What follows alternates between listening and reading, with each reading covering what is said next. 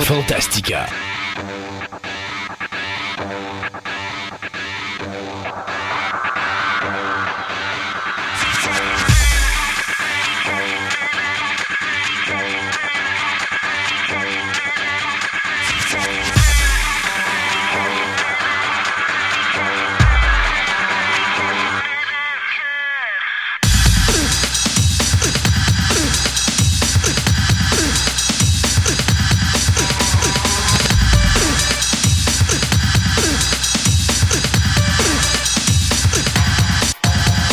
Mesdames et messieurs, bienvenue à cette dernière émission de l'année 2018 de Fantastica.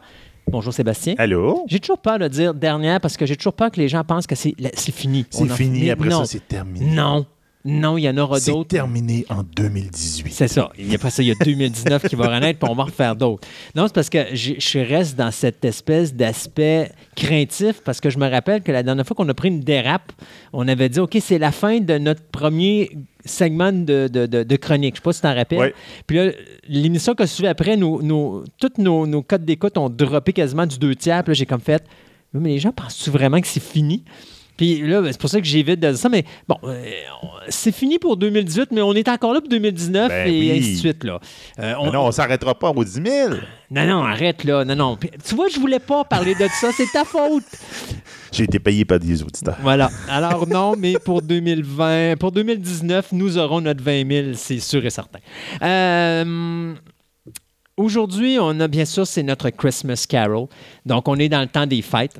Oui. Présentement, juste pour que vous le sachiez, les auditeurs, on enregistre, on est présentement le 16 décembre. Ouais. Nous, on fait notre pré-enregistrement parce que Sébastien, vous savez comment il est, il est paresseux. Alors, lui, a passé le 21-22 décembre. Il veut plus travailler jusqu'après l'année Oh, 2010. oh, oh.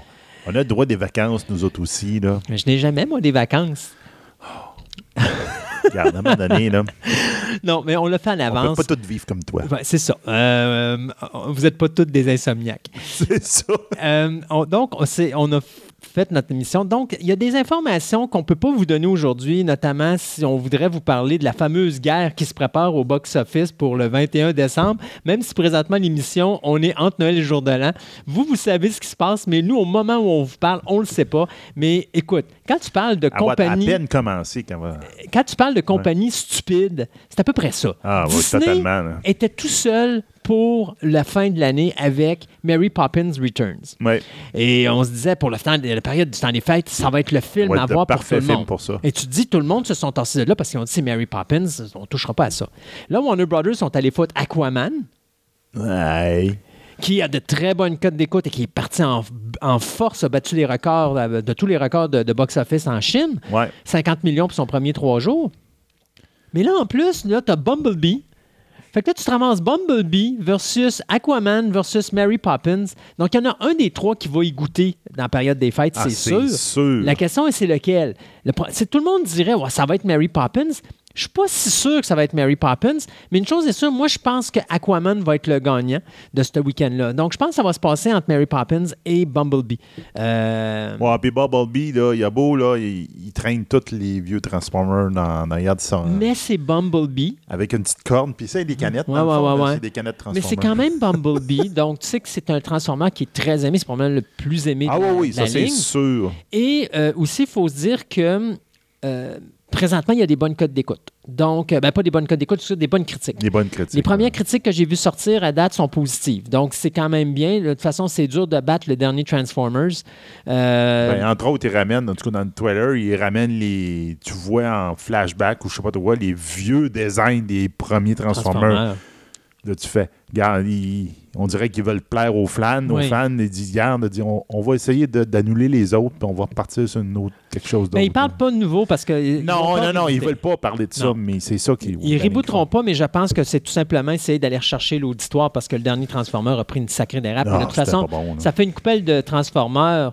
À vrai dire, depuis le premier Transformer, moi, tant qu'à moi, que Michael Bay manque la coche parce que ça sent pas le Transformer. Non, Puis j'aime pas la façon de filmer de Michael Bay. Euh, moi, Michael Bay, il est beau dire qu'il est le meilleur, euh, meilleur réalisateur de séquences d'action Hollywood. Quand tu n'es pas capable de respecter ton, ton angle de, de- de 90 degrés pour que ben, 180 degrés pour pas que les gens soient perdus dans leur espace temporel quand ils écoutent un film. Mais, S'il y a un réalisateur qui s'en fout Hollywood, c'est lui. Alors il fait n'importe quoi. Euh, c'est dommage parce que Michael Bay est capable de faire des bonnes choses. Oui. Mais il se donne juste pas la peine. Il est tombé dans le Oh, ça me tente pas, je vais faire ce que je veux, puis je vais, de toute façon, je veux avoir le cash. C'est ça. non. Ceci, ceci dit, c'est le Christmas Carol. Et euh, on a une grosse émission aujourd'hui. D'abord, euh, on, va dans- on va commencer. La première moitié de l'émission, c'est le passé. Et je me suis dit, je vais faire un cadeau à mes auditeurs. Je vais leur présenter ma toute première entrevue radio. À l'époque, au moment. Parce que, Fantôme du, pa- du passé, ça. oui, ben est c'est ça, là. euh, très loin. On remonte à 2002 à peu près. Euh, à ce moment-là, j'avais, euh, j'étais président d'un, cl- d'un cyberclub qui était le cyberclub Phoenix. Phoenix. Et donc, on avait, moi, j'avais commencé à faire des approches pour faire justement Fantastica, l'émission radio. Et euh, Dominique, qui était le président de, de c'était Simi 1037, euh, qui à l'époque était en- dans le haut de Charlebourg avant de déménager en face du, de l'ancien, ben, c'est le Provigo maintenant, c'est l'Aubloc. qui est là C'est maintenant. l'aube là, ouais. C'est ça. Euh, donc, euh, c'est ça. Donc, euh, il me passe en entrevue pour voir justement Comment ça sort? comment je sors. Puis finalement, quand on a fini cette entrevue, il a dit Bon, let's go, on y va. Et, euh, et donc, c'est ma toute première entrevue, ça dure 10-15 minutes. Et euh, j'avais. euh, en réalité, ce qui- tout ce qui se présente aujourd'hui, c'est des affaires que euh, je pensais qu'on avait perdues, puis que finalement, euh, Stéphane, malheureusement, quelques mois avant son décès, m'avait ramené un coffret avec quatre disques dedans, et c'était la première année de Fantastica, l'émission radio qui avait été présentée sur les ondes de Simi. Ce qui veut dire que je vous avais promis un cadeau de Noël cette année, et je vais tenir ma promesse. Elle va juste être un petit peu plus long. Ça va juste être un petit peu plus long que ce que je pensais à l'origine. Parce qu'à l'origine, je pensais vous dire Hey, à Noël, on va toutes mettre les émissions sur, euh, sur Internet. Fait que vous allez pouvoir écouter les vieilles, vieilles, vieilles émissions, notamment la première année de Fantastica, l'émission radio. C'est pas vrai. Sauf, ben, c'est pas que c'est pas vrai, c'est juste que là, je me suis rendu compte que Stéphane, la façon qu'il m'a mis ça sur les disques, il me les a toutes segmentées. Fait qu'il faut toutes que je les remonte Ouais, de A à Z. chaque chronique, il les a divisées dans un fichier séparé. Exact. Fait que, tu sais, mettons un exemple comme mon entrevue, ma première entrevue, est séparée en 15 segments. Fait qu'il faut que je remonte, faut que je trouve l'ordre, puis il faut que je remonte toute l'entrevue au complet. Alors, c'est énormément d'ouvrages. Donc, je peux vous garantir ceci, que d'ici la fin de février, toute les, la première année de Fantastica, l'émission radio, devrait être mise sur Internet. Cependant, on fait traîner le plaisir. On ne peut pas tout leur donner des bonbons. Tout de suite, ils vont prendre du poids, les auditeurs. Donc, on leur donne ça petite étape par petite étape. Mais ceci dit, la façon qu'on va fonctionner, c'est que je vais mettre sur la page Facebook, on va dire, mettons, OK, il y a 10 nouvelles émissions qui sont là. Je vais vous mettre les dates sur le message Facebook. Et donc, à ce moment-là, vous serez capable d'aller rechercher ces émissions-là. Euh, parce qu'ils ne seront pas mis à la suite. Pas les Ils ne nouvelles. seront pas dans ils les nouvelles. mis- Ils, ils vont être mis dans nos archives automatiquement. C'est ça, ça. exactement. Euh, autre chose aussi, en 2002, euh, j'étais monté à Concept et j'avais rencontré un auteur qui s'appelle Joël Champetier. Si vous ne savez pas qui est Joël Champetier, c'est un homme qui a c'est l'auteur qui a écrit euh, La peau blanche qui a été fait en film quelques, temps après. Euh, Joël Champetier, qui euh, j'ai découvert ce matin, qui nous a quittés euh, au mois de mai 2015 là, à cause de la maladie de la leucémie, s'est vu octroyer un prix euh, au Solaris depuis 2016. C'est-à-dire que tous les auteurs qui sont non québécois ou non canadiens, mais qui écrivent en langue française, peuvent remporter le prix Joël Champetier. Donc, on avait, j'avais une entrevue avec Joël Champetier qui n'avait jamais été présentée euh, à Fantastica, l'émission radio. Je vais vous la présenter euh, aujourd'hui dans le premier segment d'émission. Il y a une autre chose aussi qu'on a. Patrick Sénécal, Ouh. L'auteur de Sur le seuil, Ben oui. que j'ai rencontré en 2003, que lui non plus, on n'a jamais diffusé son, son- mon entrevue que j'avais fait avec lui, que je vais vous diffuser en avant-première ici aujourd'hui. Donc, c'est une entrevue de 2003. Donc, oui, ça fait 15 ans, mais savez-vous quoi? C'est le Christmas Carol. On est dans le Ben passé. oui, on est directement. Et pour finir ce segment euh, du passé, euh, euh, j'ai rencontré des créateurs d'un événement qui n'existe plus aujourd'hui, mais qui, en 2002, était, à, je pense, à sa deuxième ou troisième édition, qui s'appelle l'événement TV Rétro. Donc, à l'époque, c'était un événement où est-ce qu'on présentait des, mang- des animés japonais Puis après ça, on a présenté les vieilles séries de télévision d'époque et tout le kit.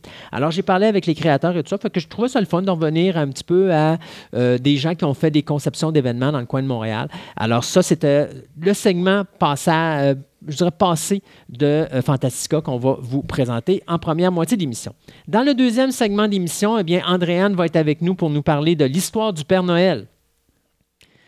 À un moment donné, j'ai dit à Andréane, c'est-tu une histoire d'horreur, Andréane, ou c'est Noël, là? Tu t'es pas trompé de période? Oui, effectivement, vous allez voir que l'histoire de Noël et l'histoire du Père Noël, surtout, elle part pas avec des euh, bases Non, très les- féeriques. Alors, mais on vous laisse écouter ça. Et j'ai un passionné qui va venir nous parler aujourd'hui en studio. Euh, son nom, c'est Jacques Bédard. C'est un choriste. Et je me suis dit, les chorales avec Noël, Ben oui, ça va ça bien va ensemble. bien ensemble. Alors, j'ai décidé de vous présenter son entrevue aujourd'hui. Alors, ça, c'est ce qu'on va avoir. Et en table ronde, eh bien, on va finir avec, bien sûr, notre. Je pourrais dire quoi? On Notre rétrospective On retrouve- 2018 Ouais, c'est ça. les moments importants dans le domaine de l'entertainment qui sont arrivés dans l'année 2018. Donc, une grosse émission avec plein, plein, plein de surprises et choses comme ça. Et euh, tant qu'à ça, ben, sais-tu quoi, Sébastien? On y va. Yes!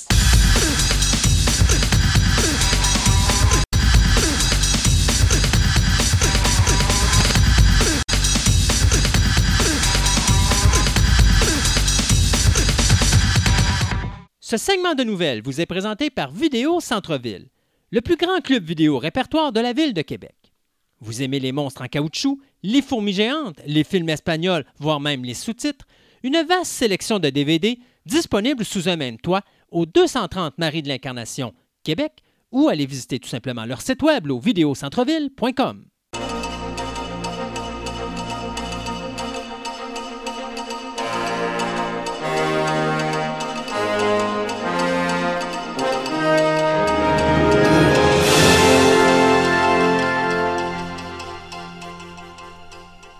Et pour commencer ce segment de nouvelles, euh, je vais parler de box-office, puisqu'on arrive à la fin de l'année. Et Walt Disney vient de réussir quelque chose qui n'a été réussi que par une seule compagnie dans toute l'histoire du cinéma, c'est-à-dire franchir le 7 milliards de recettes au niveau mondial, au niveau des C'est box-office. de la machine à cash. Disney, Ouais, Disney, là, incroyable. c'est-. Et savez-vous quoi? Il y a eu une seule autre compagnie qui a réussi à faire ça, c'était en 2016, puis c'était Disney. Alors, Alors, Disney qui va euh, a- qui a ramassé plus de 4 milliards de dollars euh, euh, sur le côté marché européen ou australien, enfin tout ce qui est en dehors du, con- du continent nord-américain.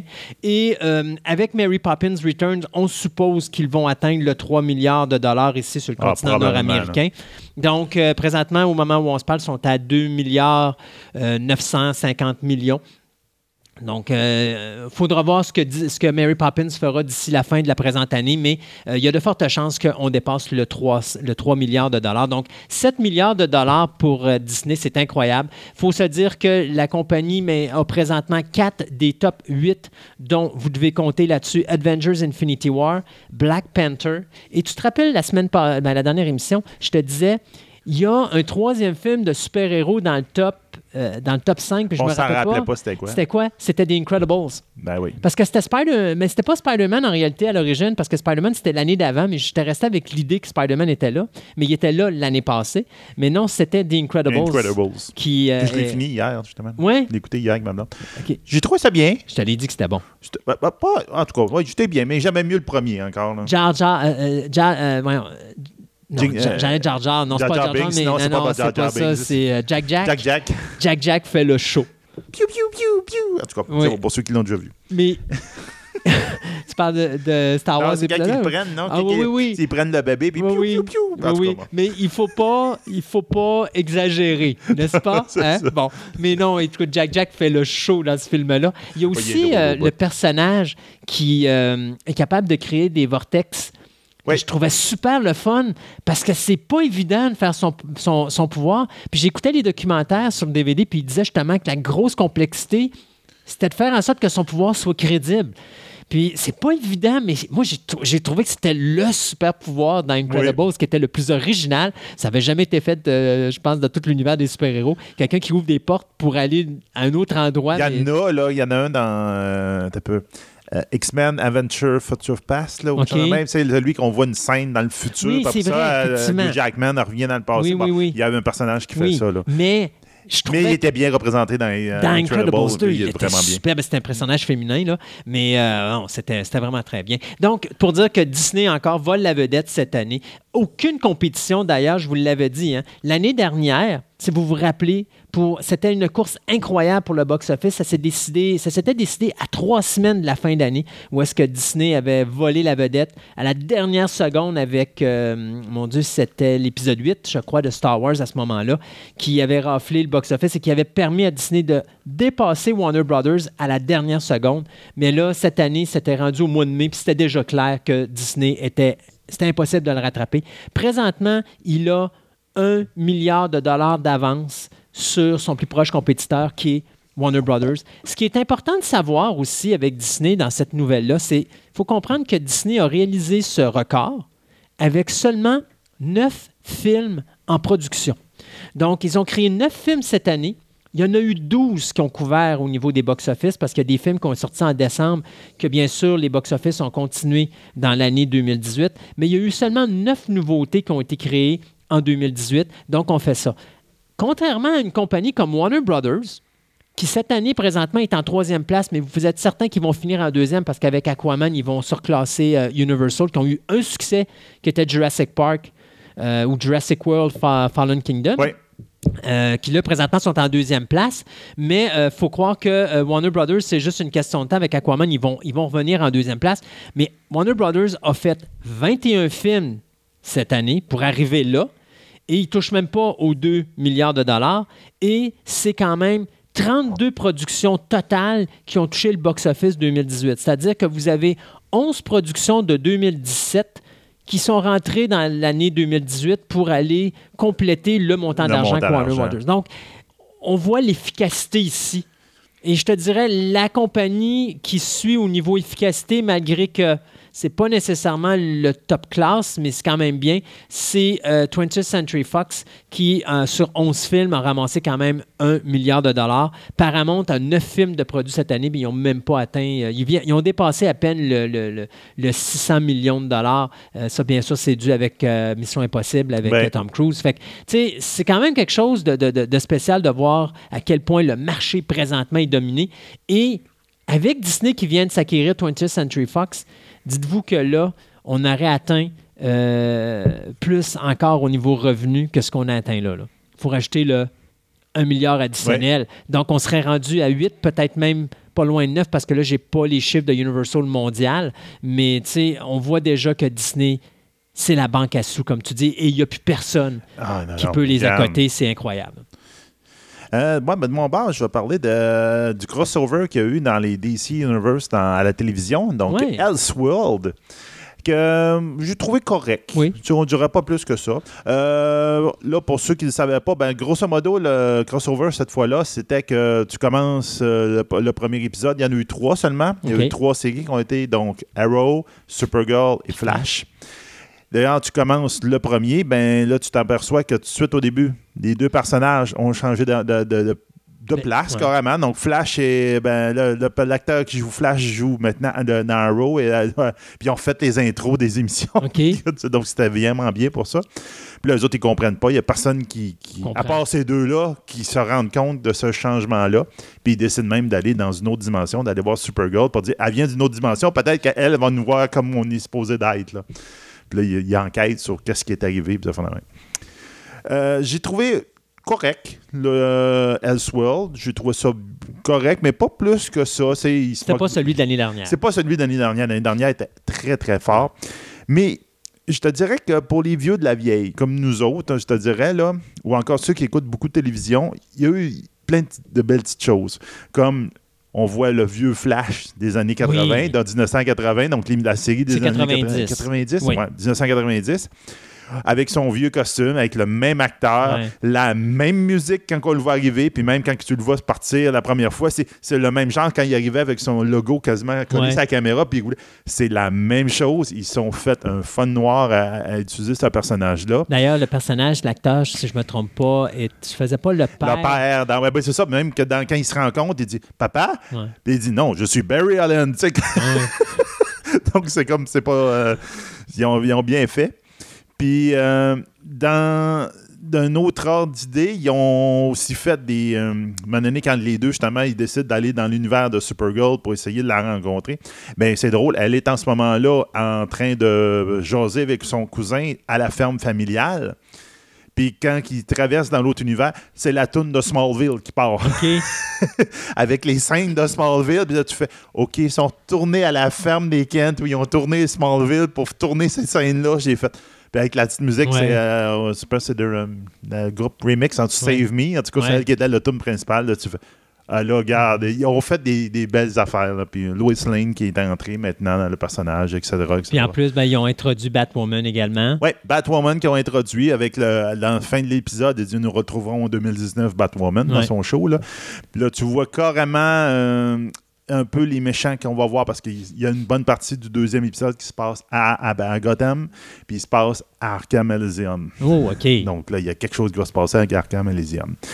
La grosse, grosse, grosse nouvelle, là, étant à la toute fin du dernier épisode de ce crossover-là, tu vois le gars dire on va retrouver nos héros en 2019 avec Crisis on Infinite Earth, qui est un des majeurs, Ouais. d'une histoire majeure dans l'univers de DC, où en fin de compte, tous les univers parallèles se réunissaient, tous les, les héros de tous les univers se ramassaient là. Puis à la toute fin, ben, la crise, ben, il y avait. Ils mergeaient tout en un, Un univers. un univers, puis c'est comme ça qu'ils ont fait un peu un reboot Ouais. un peu de l'univers. Donc, ça va être une manière à télévision de resetter ce qu'on veut plus ou ce qu'on veut, ou encore les shows qui vont pas bien, de les remettre dans de la le même remettre voie. dans une autre track. J'ai l'impression. Puis de la manière comment se passe Elseworld, comme je te disais en honte tantôt, ça m'étonnerait tellement pas que ce soit une porte de sortie pour le personnage de Arrow. On verra. Comme je dis, ça fait beaucoup de saisons. Ils savent plus trop trop se garocher. Ils s'en vont un peu n'importe où. Puis, ben, Batwoman euh, ben, va peut-être prendre la place de dans l'horaire, la grille horaire. On verra bien. Mais tu sais, Dieu sait qu'il y a une affaire que manque pas d'ici présentement, c'est des personnages à télévision, puis des idées de personnages à télévision. Ben Quand tu es rendu à faire de quoi sur Plastic Man, même t'as Blue bien. Beetle qui s'en vient. Euh, Tu as plein de petits personnages Ah. indépendants qui, qui- que tout le monde ne connaisse pas, mais tu sais, comme Black Lightning. Mais Black Lightning, les codes d'écoute sont. Ben, pas les, pas les- juste les codes d'écoute, mais les critiques sont excellentes. Ah, mais c'est un personnage que. Tu sais, il y a beaucoup de monde c'est qui ce personnage-là dans l'univers de DC Comics? C'est ça. Et, et c'est ce qui est le fun avec DC. Ils ont tellement de profondeur qu'ils sont capables de nous sortir des affaires puis de les rendre intéressantes. Puis ça se pourrait des fois qu'en Crisis Infinite Earth, qu'on voie Black Lightning. Il y a beaucoup de monde Ouais. qui espère ça parce que même si l'auteur de Black Lightning a toujours dit Moi, j'ai aucune intention d'aller dans cet univers-là, univers-là. dans, dans là, Ouais. les autres, là, ça m'intéresse. Mais on verra bien. Mais de toute façon, c'est effectivement une bonne occasion de tout mélanger puis de s'amuser. C'est ça. des- Crisis Infinite Earth, euh, The Flash, puis euh, Supergirl mourraient. Ouais, Donc, mais euh, regarde, non, non, c'est Ouais. sûr qu'ils ne disparaîtront pas, mais il y a toujours Mhm. ce- cette affaire-là qui pend au-dessus de la tête du personnage. Donc, Exact. on verra bien. Ben, tu sais, s'ils ramènent le personnage original du Flash, ils pourront expliquer pourquoi il n'y a pas eu de deuxième saison, parce qu'il est mort dans Crisis. Voilà. C'est peut-être ça. Hey, vous êtes des amateurs de Charlie Brown et Snoopy? Ben, sachez que la compagnie Apple vient de faire une, euh, un- un deal avec la compagnie DH, euh, DHX Media pour créer euh, une multitude de nouveaux contenus sur la franchise de Peanuts. Euh, Peanuts, bien sûr, c'est Charlie Brown et son euh, chien Snoopy et leurs amis qui vivent différentes aventures. Ouais. Euh, donc, Dieu sait, moi, c'est Noël. Fait qu'il y en a qui sont sur euh, Ciné Cadeau. Moi, je suis en train de sortir toutes mes vieilles affaires de It's, It's Merry Christmas, Charlie Brown, Brown, ou Charlie Brown. It's Christmas, ou de choses de même. C'est toujours le fun d'écouter Snoopy, là, surtout Ben quand oui. il est sur sa petite cabane à chien puis qu'il pense qu'il est sur un avion, là, habillé en soldat, puis que, soldat, ouais, pendant la Deuxième Guerre mondiale. La série, parce que c'est drôle, t'as Apple qui va lancer un streaming service. Mais c'est pas annoncé encore. Mais tout le monde sait qu'ils vont lancer Ben, un streaming c'est service. sûr. Ça va se faire en 2019, mais on ne sait pas si ça va se faire en 2019, mais tout le monde sait que ça va se faire en 2019. C'est bien weird, cette nouvelle-là. Mais ceci dit, Peanut est le, la première grosse affaire qu'on a signée. Et la façon qu'on dit, c'est que cette entente-là, euh, c'est qu'on va nous présenter d'abord une euh, série de petits de petits mini-films ou de petites mini-animations qui vont raconter, euh, raconter les aventures de Snoopy comme astronaute. Donc, probablement qu'il va avoir son casque d'astronaute Ouais, sur sa petite ça, cabane sa à petite chiens. cabane à chiens. Et euh, par la suite, bien, on va avoir de nouvelles séries au pluriel, des spéciales. Euh, il va y avoir des euh, mini-films d'animation. Enfin, on, pré- on prédit un énorme univers d'animation pour le, le- le- le poste de streaming de Apple sur l'univers de Peanuts. Donc, on va, dès que je vais avoir plus d'informations sur les différentes choses, on va vous en reparler. Mais premièrement, tout ce qu'on peut vous confirmer, c'est que oui, Apple va partir son streaming channel, eux autres aussi, en 2019. Mais en plus, on aura de quoi sur Peanut. Et donc, le départ, ce qui est la seule série ou la mini-série confirmée, c'est les mini-films d'animation sur Snoopy comme astronaute. Moi, j'ai regardé dans mes feuilles, mais je ne le retrouve pas. là. mais j'avais quelque chose avec Apple. là. Il avait confirmé quelque chose. mais en OK. tout cas, donc, ça a tombé dans ta nouvelle, mais bon, je le retrouverai plus tard. Euh, rapidement, rapidement, un petit follow-up par rapport à ce qu'on avait dit la semaine passée avec euh, Marvel Universe avec euh, Netflix. là. Oui. En fin de compte, c'est que les clauses du fameux contrat qu'il y ait Netflix et Disney euh, Channel, ben, ont sorti. Et en fin de compte, il y aurait une clause de deux ans. C'est-à-dire que après la cancellation d'un show, Disney ne peut pas récupérer ces personnages-là avant deux ans. Euh, attention, c'est pas nécessairement la cancellation des shows, mais plutôt la, la fin de la diffusion des shows. En tout cas, il parlait Parce de cancellation dans la nouvelle parlait que oui. Mais, sauf que si Netflix, parce que si Netflix garde le show pendant un certain nombre d'années, s'ils décident de le garder, à moins que les- quand Netflix parlait, qu'ils disaient on va garder ça pendant quelques années, c'est peut-être C'est deux peut-être ans. deux là. ans. là. C'est ça. Pendant les deux ans, Ouais. Disney ne peut pas y toucher. Donc, eux autres vont continuer à, probablement à diffuser les, les shows pendant ce temps-là. Ça, c'est une nouvelle qui était venue de la bouche de l'actrice qui était qui faisait le rôle de la blonde de Froggy. Ouais, c'est ça. Donc là, on verra bien. Donc, ça voudrait dire que grosso modo, on ne verra pas Dar- Daredevil avant au moins 2020. Ouais. Euh, Jessica Jones, probablement pas avant 2021 sur Ouais. Disney. Donc, on verra bien ce que ça va donner. Mais c'est sûr que les acteurs oubliaient ça. C'est déjà confirmé par Disney. On reboot les deux univers. On ne ramène pas les Ouais, deux ça univers. serait surprenant. C'est dommage parce qu'il y en avait là-dedans qui étaient super bons dans leur rôle. Exact. Puis dans la même ordre, ben, même ordre d'idée. Dans, la- euh, mettons, dans un ordre parallèle, Mhm. euh, l'actrice Deborah Ann Wool, qui était euh, Oui. la Karen Page Karen dans Page. Daredevil, puis dans aussi, on peut le voir aussi dans True Blood, ben, en fin de compte, euh, elle, qu'on- ce qu'on appelle une geek? Oui. une geek Une assez, vraie. euh, une vraie, complètement. Là. Donc, euh, elle joue à Donjons et Dragons, et Dungeon Master, etc. Donc là, elle vient de signer un contrat avec euh, Geek Sundry, probablement parce qu'elle avait du temps libre maintenant. Ben oui. Donc, Geek Sundry, c'est une, c'est ceux, entre autres, qui nous avaient offert sur Internet Guild, The Guild. Mhm. Donc, qui était très bien. Donc, euh, où elle va jouer à, elle va jouer à Donjons et Dragons de- à toutes les semaines sur un channel sur, euh, sur YouTube. Donc, euh, le show va s'appeler Relic and Rarities. Euh, ça va être basé comme de raison sur Dungeons and Dragons, mais ça va être elle qui va faire jouer les joueurs et c'est dans son univers elle qu'elle a créé. Oh. Donc, ça va être déjà, pour ceux qui aiment ça, Dungeons and Dragons, ça va Je être pas pire. ça, c'est sur YouTube. Ouais. Ils vont la payer comment? C'est avec les abonnements. C'est ce qu'on pourrait faire. Mais tu es consciente que c'est une Oui. actrice d'Hollywood, là? Ah oui. Il- Elle a déjà demandé un montant d'argent avant même. Il faut, faut Ah espérer oui, que eux les autres, il faut abonnements... il faut qu'ils soient sûrs dans le sens- Mais Geek and Sundry, ils ont un- un des abonnés là, comme assez, important. Là. Donc, ça devrait être quand même popé. Donc, euh, grosso modo, elle va jouer avec plusieurs jeux- personnages qui, euh, qui vont, euh, ils vont essayer d'arrêter une prophétie maléfique. Euh, déjà là, qui va être confirmé comme cast permanent de ce show-là, c'est Julia Dennis, euh, Tommy Walker, euh, Xander Janneret, puis Jasmine Bullard. Mais il va y avoir aussi plein d'invités surprises qui vont être là d'un épisode à l'autre. Et euh, donc, on verra bien. Ça va se passer dans le. Ce qui va être particulier, c'est que le studio où ils vont jouer est partie intégrante de l'histoire. Et donc, il va y avoir des. Puis il va changer d'un épisode à l'autre. Puis il va y avoir des affaires autour qui vont pouvoir influencer l'histoire, dépendant que les joueurs. Puis c'est pas scripté. Donc, un lancer de dés peut Hmm. tout changer l'histoire. Ben ouais. Ça va commencer le 4 février. Moi, je vais finir mon segment de nouvelles. Je t'en laisserai un après. Là. Je vais finir mon segment de nouvelles avec deux petites nouvelles rapides. D'abord, j'ai l'explication pourquoi qu'on voit pas Negan tant que ça dans la série Walking Dead présentement, ou du moins dans la première moitié de la euh, neuvième saison de Walking Dead. C'est parce que l'acteur Jeffrey Dean Morgan est présentement en train de tourner le 300e épisode de la série Supernatural. Et on ramène le personnage du père des Winchester, soit John Winchester. Ça fait longtemps qu'on Euh, pas vu. Ben, en réalité, la dernière fois qu'on l'a vu, c'était en 2008. Donc, juste, ça, ça fait longtemps. ça fait 10 ans. Donc, euh, il, il revient pour, euh, pour, euh, pour jouer dans ce 300e épisode. C'est quand même quelque chose, là, une série qui a 300 épisodes, c'est l'enfer. Euh, tout ouais, mais j'ai lâché, ça fait longtemps. Ouais, mais c'est ça, à un moment donné, dérive, sais, Ah. Dean meurt, il revient à vie. Sam meurt, il revient à vie. Le père meurt, il revient à vie. Tout le monde meurt, il revient tout à vie. Fait qu'à un moment donné, ça devient redondant, mais c'est pas grave. Euh, L'épisode va s'appeler Le Bannon et va être diffusé le 7 février prochain sur les ondes du CW. Donc, voilà la raison pour laquelle on ne voyait pas notre ami Negan dans la première moitié de la neuvième saison.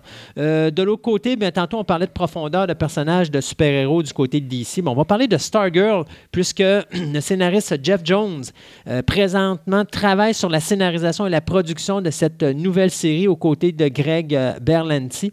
Vient de signer les acteurs Brian Stapt, qui, jouait dans Walking Dead, Lou Ferrigno Jr., qui, jouait dans, ben, qui joue dans SWAT, et également l'actrice euh, Breck Bassinger, qui va faire qui va interpréter le personnage de Courtney Whitmore. Courtney Whitmore, qui est une jeune femme athlétique ou une jeune adolescente athlétique, qui, à un moment donné, voit son univers transformé lorsque son, sa mère euh, décide de se remarier et que la nouvelle famille déménage de Los Angeles au Nebraska, ce qui n'est pas du tout le même style de vie. Et à un moment donné, bien, en essayant de s'ajuster à cette nouvelle, euh, à ce nouveau style de vie, eh bien, Courtney découvre que son, son nouveau père euh, était anciennement un sidekick de super-héros.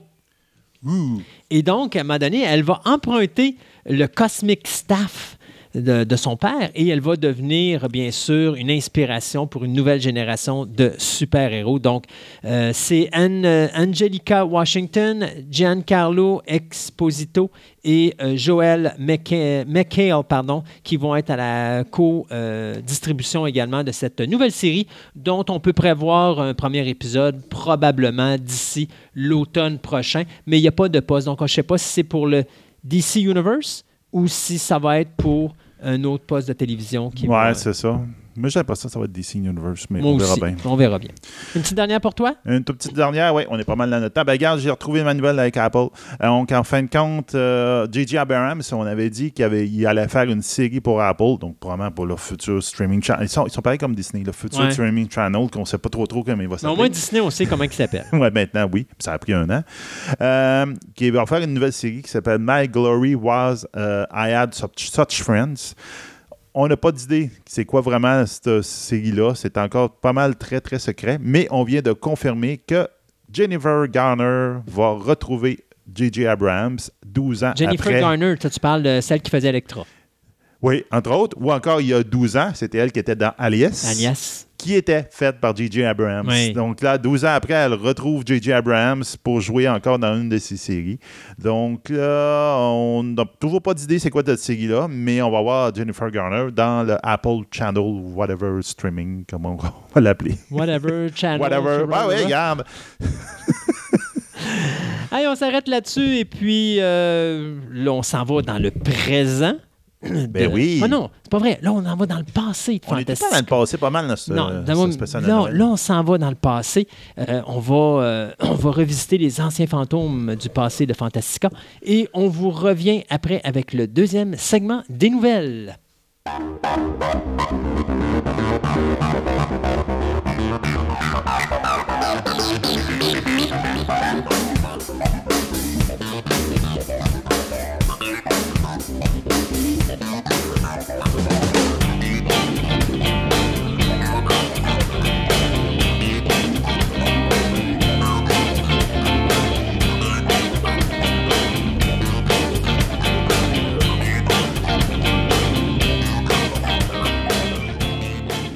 Ça, Sébastien, euh, pour commencer notre émission, j'ai décidé donc de présenter la toute première entrevue. De te présenter toi-même. De me présenter moi-même.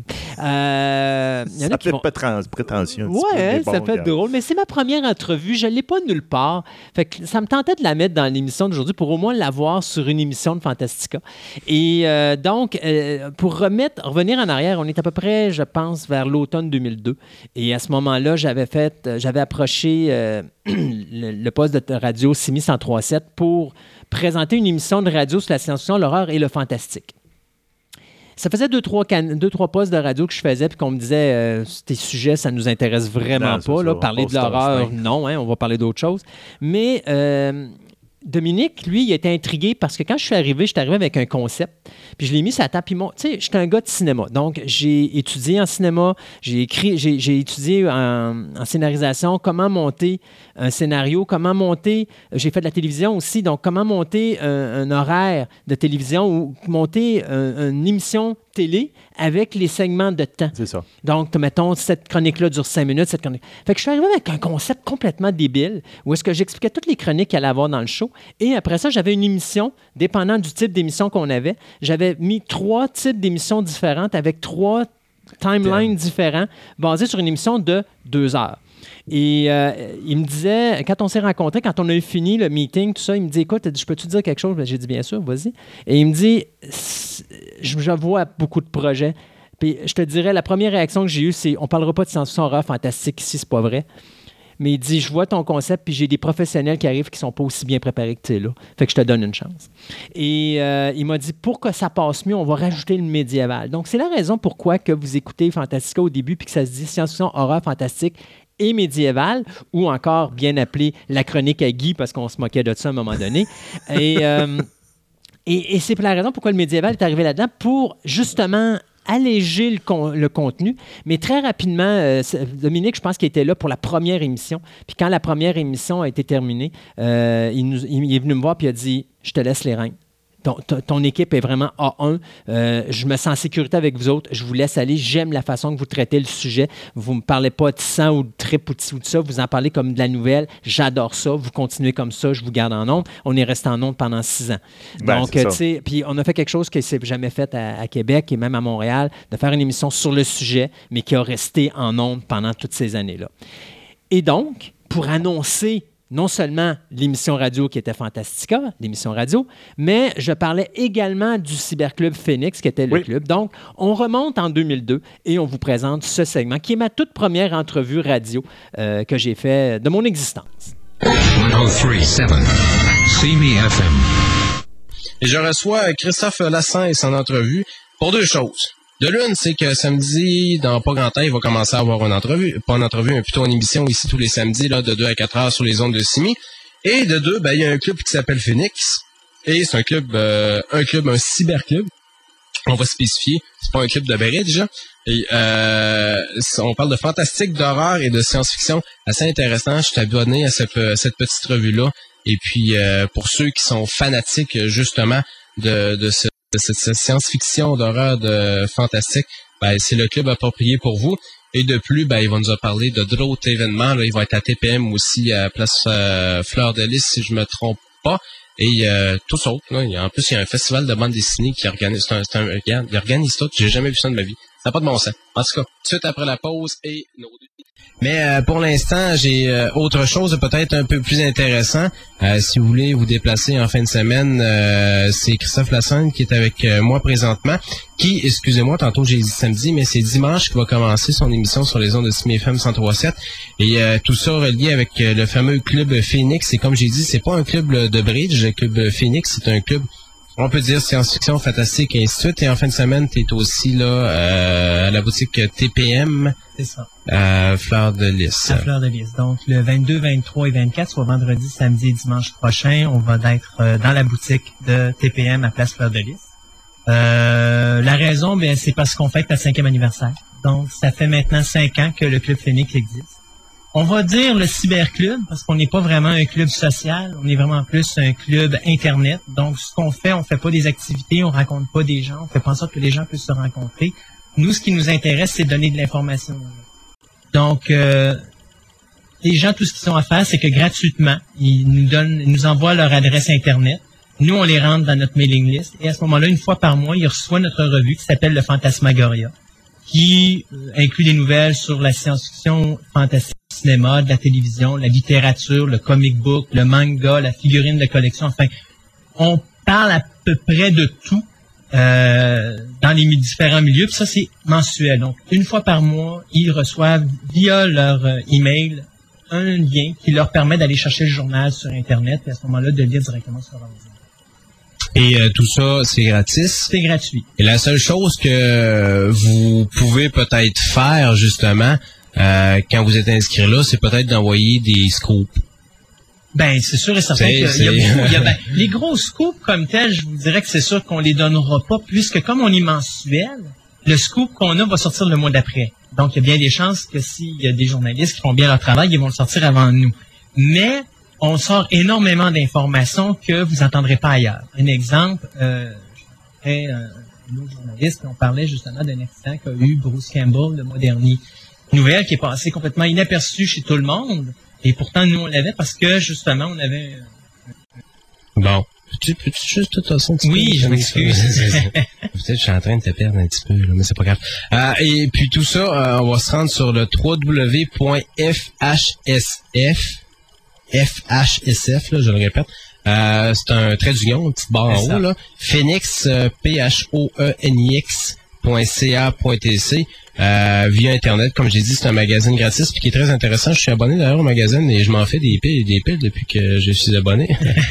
Je Ben, c'est quand même, ça, ça paraît pas, mais c'est d'abord, c'est un, un numéro de 26 pages dans lequel on trouve des photos, on a les... Ben, il y a plusieurs pages, c'est ça qui est intéressant. On retrouve pas, c'est pas une affaire de deux pages ou trois pages. Non. Euh, Quand on a commencé, il y a cinq ans, on avait six pages. Mais on a commencé, il n'y avait pas de photos, il n'y avait rien. On était une petite gang d'à peu près une dizaine de personnes. On s'envoyait ça entre nous autres pour se garder au courant de ce qui se passait. Et puis, tranquillement, pas vite, on a augmenté, on a augmenté, on a augmenté. On a rajouté des photos euh, durant notre, euh, je pense que c'est après deux ans ou trois ans. Euh, et puis là, on a travaillé sur la qualité de la photo. Parce que le journal comme tel, quand les gens vont le recevoir, je peux vous garantir une chose, on n'est pas loin d'une qualité d'une revue professionnelle. Au niveau photo, c'est toujours été le, le, le- me dirais, l'objectif numéro un que je m'étais donné, c'est de donner une qualité photo via Internet qui serait très élevée. Euh, parce qu'il y a toujours l'histoire de pixelation, il y a toujours l'histoire de dans un journal, étant donné que c'est sur Internet, il faut que ça soit le plus petit possible, sinon c'est trop long à, à charger sur l'ordinateur. Alors, on a quand même un journal qui présentement fait 2.3 MB une fois compressé en PDF. La seule chose que les gens ont besoin d'avoir, c'est Acrobat Reader. Donc, à ce moment-là, Acrobat Reader s'ouvre automatiquement. Le journal apparaît sur l'écran. Ils peuvent soit le sauver sur leur disque dur ou encore le lire euh, directement sur leur ordinateur. Et ils trouvent toute l'information avec les photos. Et euh, puis euh, via le club, euh, ce qui est d'autant plus intéressant, c'est que de temps en temps, on reçoit des petits mails, puis ah la première de tel film, ah la Ben oui, on, c'est ça, des fois, on, c'est se fait- on, on essaie de se rencontrer de temps en temps de même, là, puis en plus euh, de pouvoir discuter euh, de, de ce qu'on aime, euh, de ce qu'on ben, de ce qu'on parle, fantastique horreur et science- science-fiction. Ce qui est d'autant plus intéressant de ce côté-là. Exact. Et puis aussi, ce qui est intéressant, c'est que justement, quand on parle d'information, là, bon, c'est notre cinquième anniversaire, on a décidé de fêter ça en grande, donc on a décidé de pas manquer ça.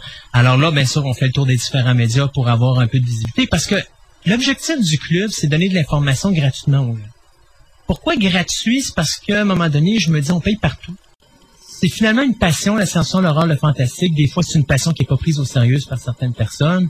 Euh, moi, ce que j'essaie de faire avec le club, c'est de donner justement quelque chose qui est très terre à terre. Donc, euh, on n'est pas un club farfelu, on donne vraiment juste l'information. Mais cette information-là, lorsqu'elle est donnée, euh, ça donne une grosse crédibilité au club, ça donne une grosse crédibilité aussi à notre environnement. Donc, euh, c'est la raison pour laquelle j'ai fondé le club au départ. Je voulais vraiment donner quelque chose de très crédible. À partir de ça, à partir du club, on a créé des événements spéciaux qui étaient fantastiques, que j'ai réalisé pendant cinq ans. Là, j'ai pris quelques années de repos, mais je vais revenir avec cet événement-là à un moment donné. Et puis, euh, arrive maintenant pour cet automne euh, le petit projet de faire une émission radio qui va être fait euh, sur les ondes de, de ici même, qui va commencer le 5 octobre, donc le dimanche. Euh, ça va être à tous les dimanches, donc de 2h à 4h euh, l'après-midi, euh, qui va être présenté directement à la radio, mais aussi sur le site web de SMI et également sur le site web du Club Phoenix.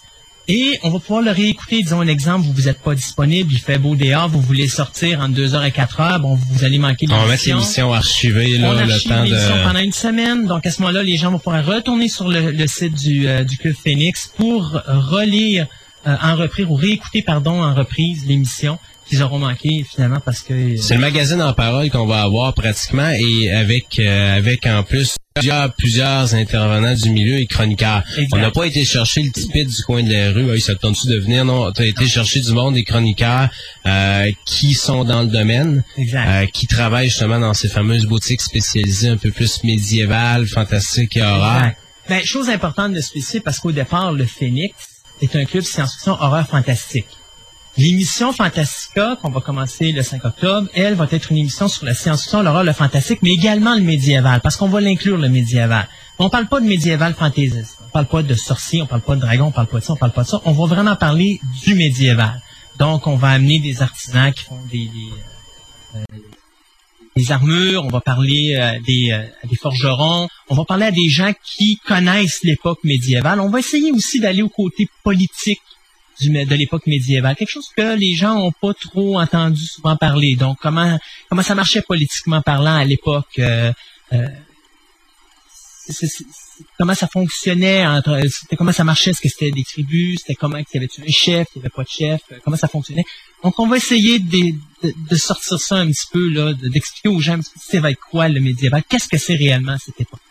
Et bien sûr on va parler fantastique horreur science-fiction toujours au niveau bande dessinée euh, cinéma télévision. On reste dans le culturel donc on va parler de ça mais les deux pieds sur terre ça va pas être une émission où est-ce qu'on va partir à déblatérer sur une série télé comme Star Trek ou Stargate ou des choses comme ça.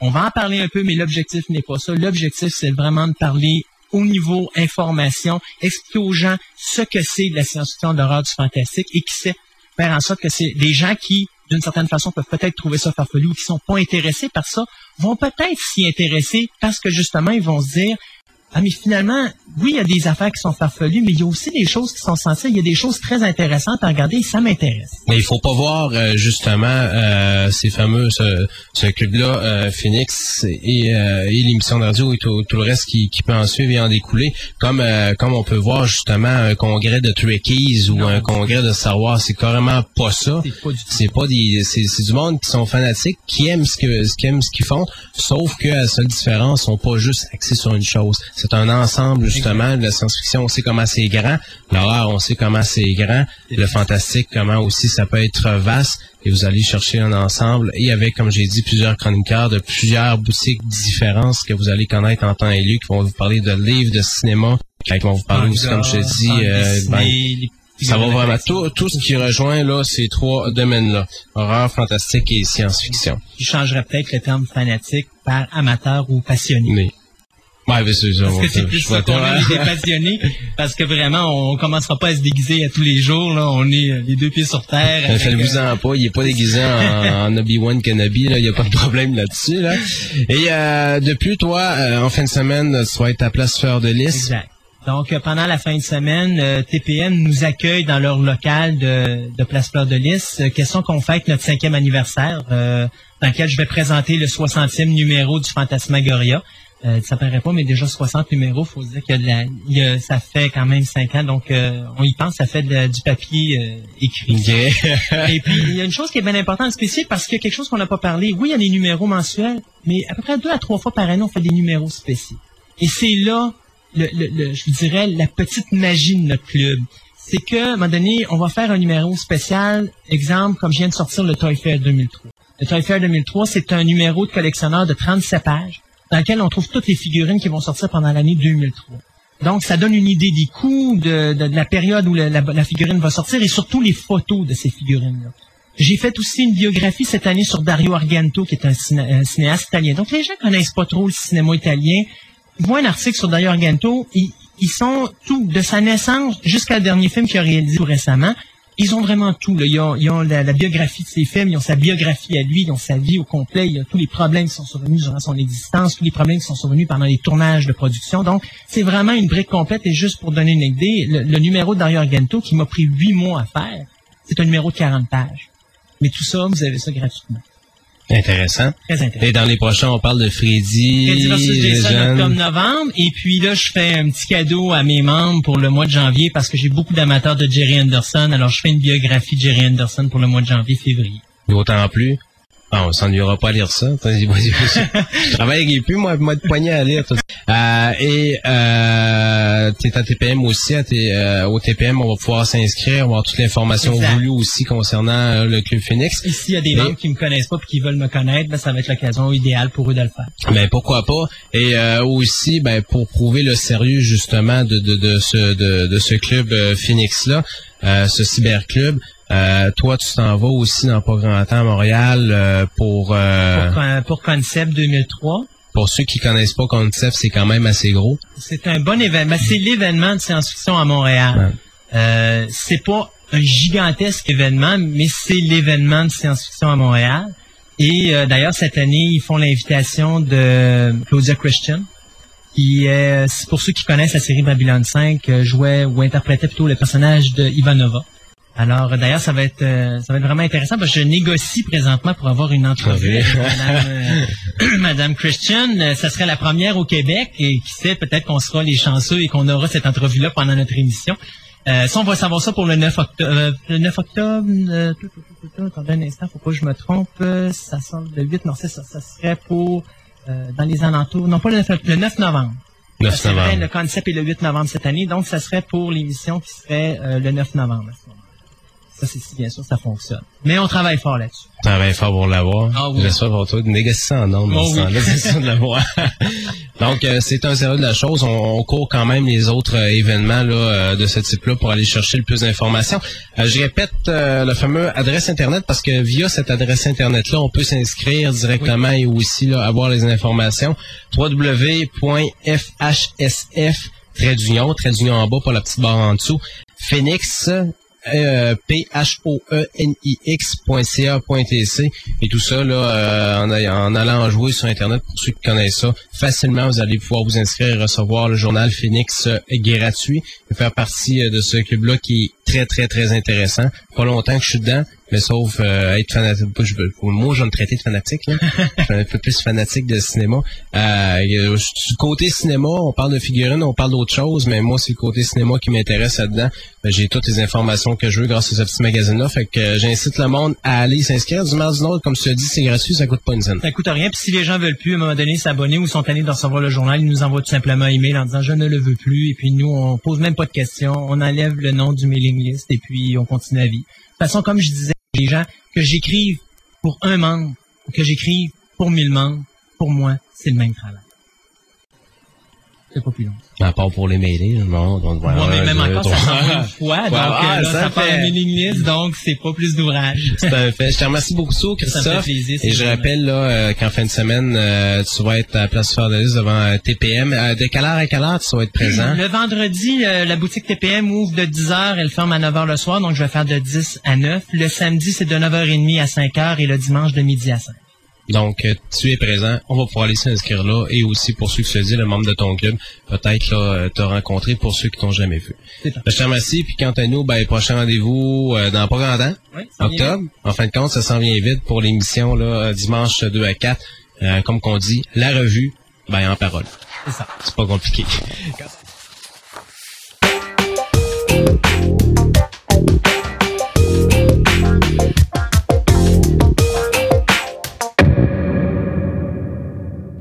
En direct de Concept 2002 à Montréal, c'est l'émission Fantastica, l'émission radio. Je suis en compagnie de l'auteur Joël... Ch- Faut pas que je me trompe, hein, c'est Champetier. Champetier, ben oui, mais c'est parce qu'il y a une erreur sur ma badge. Bien oui, c'est ça.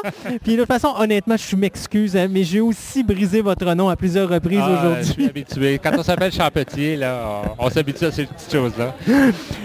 Monsieur Champetier, bon, vous avez gagné plusieurs prix, euh, des prix Boréal, il y avait euh, les prix Casper. Je vois que vous avez même le prix Boréal, je vois que vous l'avez remporté quatre fois. Oui, mais des fois c'était pour des nouvelles, des fois c'était pour des romans. OK. Ça, le prix Boréal, c'est le prix du public, euh, alors, euh, public plutôt francophone. Oui. En fait, tandis que les prix Aurora, c'est plutôt pan-canadien, OK. un volet francophone, un volet anglophone. Puis lui, vous l'avez remporté une fois, c'était en 95. Oui, mais en fait, le, le prix Casper, il s'appelait de même dans le Ah, OK. temps. Fait que là, à ce moment-là, le prix Aurora, Aurora est devenu le prix Casper, donc vous l'avez eu deux fois. C'est ça, c'est Donc, ça. vous- mais, mais on a tout un lauréat avec nous aujourd'hui. Les gens, les gens sont bien gentils.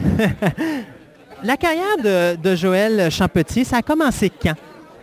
Ça a commencé euh, quand j'ai eu 30 ans, j'ai pris ma retraite. Avant, j'étais un- moi, je ne viens pas du tout du milieu de la littérature. OK. J'étais un, j'étais un homme d'affaires, je travaillais dans l'é- l'électrochimie. OK. Euh, j'ai étudié les euh, technologies des matières plastiques, donc vraiment rien à voir avec la littérature. Euh, j'ai décidé à 30 ans de prendre ma retraite et de me lancer dans l'écriture. OK. Et euh, j'avais commencé avant à publier deux, trois nouvelles qui avaient été assez bien accueillies. Fait que je me suis dit, je vais tenter ma chance. Si je vois que ça ne marche pas, ben, on fera autre chose de, de ma vie. Là. Je me suis sans doute pas obstiné si ça n'avait pas fonctionné. Mais j'ai travaillé assez sérieusement et mon premier roman a été publié. euh, et en fait, tous mes romans, sauf un, ont été publiés. Donc. Donc, ça, ça- ça- le premier, puis après ça, ça l'a enchaîné. voilà, c'est- ça a pris un certain temps. là, À peu près combien de romans par année qu'on parle ici? Ben, cette décision-là, je l'ai prise il y a 14 ans, puis j'ai publié 13 livres. Donc, un Donc, par année, Voilà, à peu près. voilà. OK. Puis, je dirige aussi la revue Solaris, ça, ça m'occupe pas mal. OK, donc vous êtes bien associé avec la maison d'édition à lire. Oui, c'est-à-dire que Solaris existe. Et là, maintenant, Solaris est un peu associé à lire, mais j'étais là avant. Moi, je suis rentré dans, à Solaris en 1983. OK? Bien avant que les éditions à lire existent. là, OK. hein. Mais on, on s'est comme associés. Finalement, on avait des buts co- communs. C'est souvent les mêmes auteurs qui publiaient des nouvelles dans Solaris et des romans chez Alire. Donc, on s'est un petit peu associés. C'est pas la même entreprise, là, mais là, je vous ennuierai pas avec les détails. Mais ça l'a aidé un petit peu Solaris, je suppose. oui, oui, tout à fait. tout à Solaris, fait. je pense qu'à un moment donné, ça avait descendu un petit Oui, on avait traversé une espèce de traversée du désert ou euh, un peu de des troupes. Euh, on avait eu des problèmes avec les subventionnaires, tout ça. Puis là, on s'est comme assis là, avec les éditions d'Alire, puis on a, on a dit, bon, qu'est-ce qu'on fait pour repartir ça de façon plus, plus professionnelle? Puis il semble-t-il que ça a l'air de fonctionner, en tout cas. Avez-vous étudié dans le métier, dans le métier de la littérature? Ça revient sur vous un Non, petit pas peu? du tout, pas du tout. Je Donc, vous avez, vous, êtes- vous avez fini votre carrière, le vous avez dit, ah, on va essayer la littérature, puis sans, sans expérience, avant, vous avez fait votre premier roman? C'est-à-dire que je suis quelqu'un qui a toujours aimé beaucoup lire. OK. au départ. C'est un petit peu normal quand on, on est- on adore quelque chose qu'on puisse fantasmer de faire ça comme métier un jour. J'étais quand même, euh, j'ai un passé très rationnel, j'étais un homme d'affaires. Mais, euh, donc je savais que c'était dur, mais je savais aussi qu'il y avait des... J'essayais de bien tirer mes, euh, mon épingle du feu, là. Alors, euh, Mais finalement, vous avez, vous avez réussi à, à devenir, à faire votre place dans le domaine de la littérature, puis euh, à devenir un auteur pro- prolifique. Euh, prolifique, je trouve pas que je suis si prolifique que ça. Je, travaille sérieusement. De ce point de vue-là, oui. Je trouve quand même que je suis relativement, euh, relativement lent. Il y, a, il y a beaucoup d'auteurs qui publient plusieurs livres par année. Hein. Fait que euh, c'est pas un exploit de publier un livre. Non, mais c'est mieux d'en publier un qui est bon que d'en publier cinq, puis qu'il y en a juste un sur les cinq Ben, de bons. je- c'est- c'est un peu mon point de vue. Donc, je suis quelqu'un qui écrit assez lentement, mais qui, euh, qui prend son temps pour que, que ça vaille la peine. Ça. Comme mes nouvelles, bon, vous, vous dites j'ai gagné beaucoup de prix, c'est- bien, je suis bien content, je trouve les gens généreux, mais tant que je ne suis pas satisfait de ce que j'ai fait, je ne le livre pas ou je ne l'écris pas. Donc, l'un vient un peu avec l'autre. Tandis que j'ai des collègues qui, eux, euh, c'est bien aussi. J'ai des collègues qui vont publier beaucoup, beaucoup. Et dans le tas, il y a quelques bons textes qui nous surnagent, mais ils publient aussi beaucoup de textes qui ne surnagent pas. C'est un autre point de vue. hein. Euh, Moi, je préfère publier le moins possible avec le meilleur de qua- qualité possible. Ça doit faire un petit peu chaud au cœur de voir quand même le prix du public à quatre reprises, parce que ça, ça veut dire que c'est pas des gens du domaine de la littérature qui vous félicitent, ce sont les gens qui lisent les, les Ah, livres. ben, C'est-à-dire c'était un peu relié. là. hein. OK. C'est- C'est quand même pas des. C'est un public qui, qui est mêlé un peu au milieu de la littérature. C'est euh, c'est pas c'est pas des prix du grand C'est pas un monsieur et madame tout le monde. Non, mais c'est rare- mais- rare, même dans ces prix du public-là, que ce soit monsieur et madame tout le monde. C'est plutôt les, les gens, les, les amateurs. finalement. Ce serait le prix des amateurs du genre. là. Alors, je, je refais ma phrase. Ça doit être quand même, ça doit porter un petit velours sur le cœur de savoir quand même que les amateurs apprécient ce que vous faites. Oui, oui, c'est très flatteur. Oui. C'est très flatteur. D'autant plus que même quand je gagne pas, je suis à peu près toujours finaliste. Mais c'est bien, c'est bien. Les fois où je suis pas finaliste, j'étais un peu surpris. J'ai pas dit que j'étais vexé. En général, Non, non, je suis pas, pas du tout vexé. J'ai ah, tiens, cette année, je suis pas finaliste. une nouveauté. Soudainement, je ne suis pas là. Euh, Qu'est-ce qui vous intéresse le plus? Parce que, bon, vous faites de la littérature de science-fiction Est-ce que vous vous... J'aime tout. Vous aimez tout, donc vous, faites, vous pouvez tomber dans le fantastique, vous pouvez tomber dans, dans l'horreur. J'ai publié de l'horreur, des fantastiques, de la fantasy, de la science-fiction pour jeunes, pour adultes, des nouvelles, des romans en français, en OK. anglais. Qu'est-ce que vous préférez le plus? La diversité. OK. donc, il n'y a Ben- pas quelque chose en particulier qui vous accroche plus? J'essaie pas de faire mon taquin, vraiment. Si j'ai écrit un roman de science-fiction, la fois d'après, je veux écrire autre chose que de la science-fiction. C'est pour ça que je réponds la diversité. D'ailleurs, j'aime beaucoup lire toutes sortes d'autres genres. Là, je veux quand même pas trop me disperser comme auteur. là. Commencer à écrire du policier ou du roman mainstream, là, j'ai rien qu'une vie à vivre. Là. Que je préfère me spécialiser, alors qu'il y a- il y, a beaucoup de bons écrivains qui écrivent dans le mainstream et tout ça. Fait que je préfère me limiter à science-fiction et fantastique et fantasy. Mais tout ça m'intéresse, Tantôt, vous disiez que vous écriviez un livre par année, à peu près, en moyenne. en moyenne. Est-ce que ça demande beaucoup de recherche? Surtout quand on tombe dans un livre de science-fiction, ça doit demander, il va falloir probablement rechercher pour s'assurer que ce qu'on amène comme aspect science soit véridique ou est-ce qu'il y a au moins une, graine de réalité dans, dans- la fantaisie qu'on va apporter dans un livre? Est-ce que ça demande énormément de recherche d'écrire ce genre de livre-là? J'aime beaucoup. La question, c'est pas est-ce que ça demande la recherche. La question, c'est que ça m'intéresse la recherche et c'est la meilleure source pour euh, d'imaginaire, de merveilleux, c'est de rechercher le réel, que ce soit dans le cas de la fantasy ou, dans la science-fiction. Euh, c'est le meilleur moyen pour s'inspirer parce que le, le réel est merveilleux. En ce moment, je travaille sur mon prochain roman de fantasy. Euh, ça, va être, il va- ça va être un thème assez guerrier. Le héros va être un soldat. Alors, je lis, je lis sur les soldats, sur l'Antiquité. Puis c'est incroyable ce qu'on découvre chez les Romains et tout ça. C'est fascinant, puis ça s'invente pas, là. hein. Mhm. Puis euh, des choses qui sont tout à fait étranges du passé. Alors, c'est, je trouve ça inspirant. Et en plus, ben, j'ai- j'aime fournir un produit de qualité. Donc, si je parle de telle technique de combat, ben, je voudrais pas que quelqu'un qui connaît les techniques de combat lise ça et dise, ben voyons, ça n'a pas d'allure, c'est pas comme ça que ça marche. Donc, un petit côté qualité de l'œuvre, mais aussi inspiration de l'œuvre. OK. Pour vous, votre avenir, qu'est-ce que vous voyez? Est-ce que vous voulez continuer à faire euh, de l'écriture pendant encore plusieurs années? Oui, oui, je me vois bien mourir écrivain. pas que je suis pressé, là.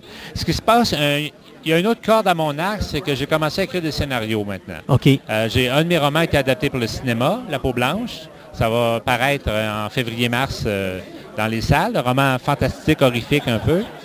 Euh, je travaille sur un dessin animé, puis je soumets un autre projet de science-fiction à la SODEC.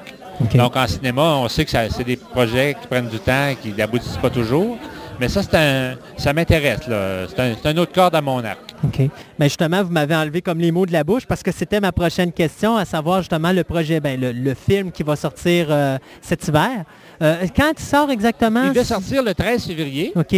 Mais là, ça se peut que ça retarde un petit peu au mois de mars. Ils veulent se donner un peu plus de marge, marge de manœuvre pour la, la, la Ils, veulent- promotion. ils veulent enlever le film d'horreur de la période de la, la Saint-Valentin.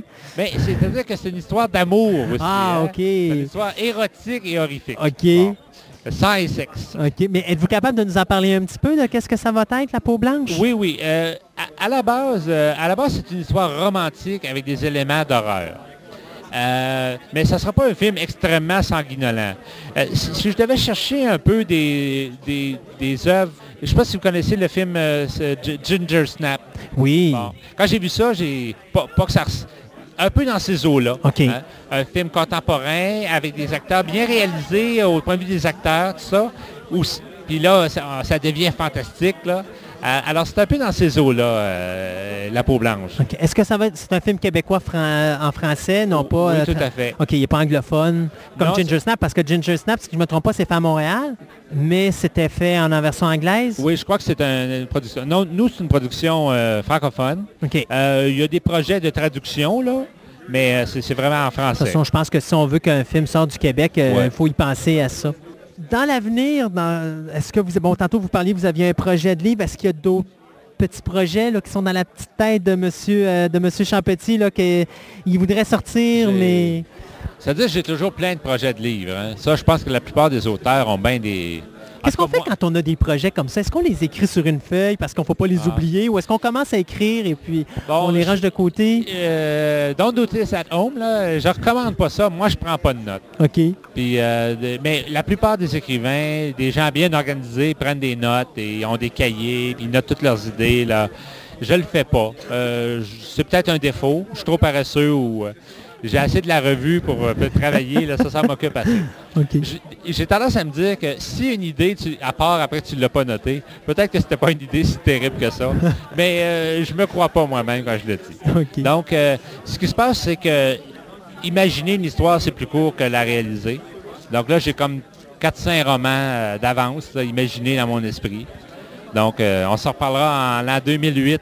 avec, les, avec les prochains projets. c'est ça. Donc, juste pour qu'on rappelle, euh, La peau blanche, la date de sortie, c'est au mois de Février-mars 2004. février-mars 2004. Euh, parlant du tournage, avez-vous eu la chance de participer un petit peu au tournage, être sur le plateau? Oui, oui, ben, je suis co-scénariste. hein. OK. Et puis j'étais le bienvenu sur le plateau. C'était très fascinant. La seule chose, c'est qu'on a tourné pendant les records de froid en février passé, OK. à moins 30. Ça fait qu'au bout de six jours, moi, j'étais bien année de gelée parce qu'il y avait des scènes qu'on on a filmé des extérieurs à moins 30. Oh. Pendant que les tuyaux, les aqueducs pétaient à Montréal, là, on filmait dehors. J'espère qu'il n'y avait pas des scènes euh, sensuelles pendant ces, ces, ces moins 30-là. Tout à fait. Oh. Tout à fait. Il y avait des scènes sensuelles filmées à l'intérieur. OK. C'était supposé se passer le jour. Il faisait tellement froid qu'il fallait dire aux actrices de ne pas respirer parce qu'il y avait de la, de la buée qui sortait de leur Ah, bouche. c'est pas table. Ça fait que nous, on était habillés avec des manteaux d'hiver et des bottes. Puis euh, certaines actrices étaient en petite tenue, mettons. Bon, ben écoutez, on, euh, on va, avoir- on va aller voir ça au cinéma. D'ailleurs, ça va être le, quoi, le deuxième film, on pourrait dire un petit peu style horreur, parce que sur le seuil de, de, de M. Sénécal, Après, basé oui, sur le roman de Sénécal. Ça va être très différent de Sur le Seuil, mais euh, oui, hein, euh, ça va être... Ça va être le deuxième, ouais. Puis d'ailleurs, là, ça fait drôle parce que là, on a comme un boom en ce milieu-là. On a, eu, on a eu sur le seuil, on a la grande, euh, ben, Grand Ours. C'est- Pas que je me trompe, c'est pas la Grand Ours, Grand mais c'est. Grand Ours qui sort au mois de janvier à télévision. Votre film qui sort, euh, ben, enfin, votre film, Ouais. le film basé sur votre roman qui va sortir euh, au mois de mars, février-mars.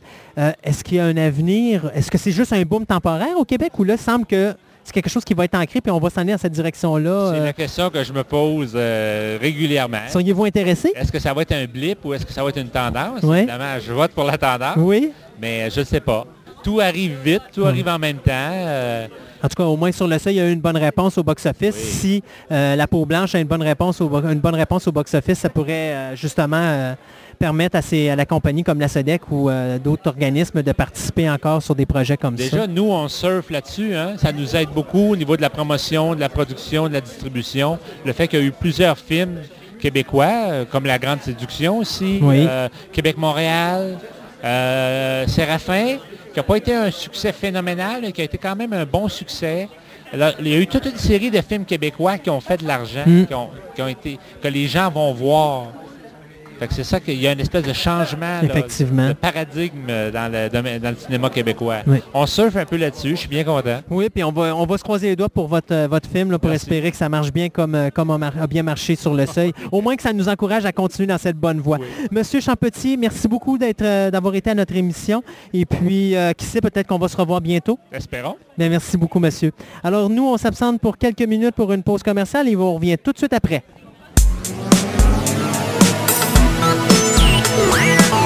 Thank you.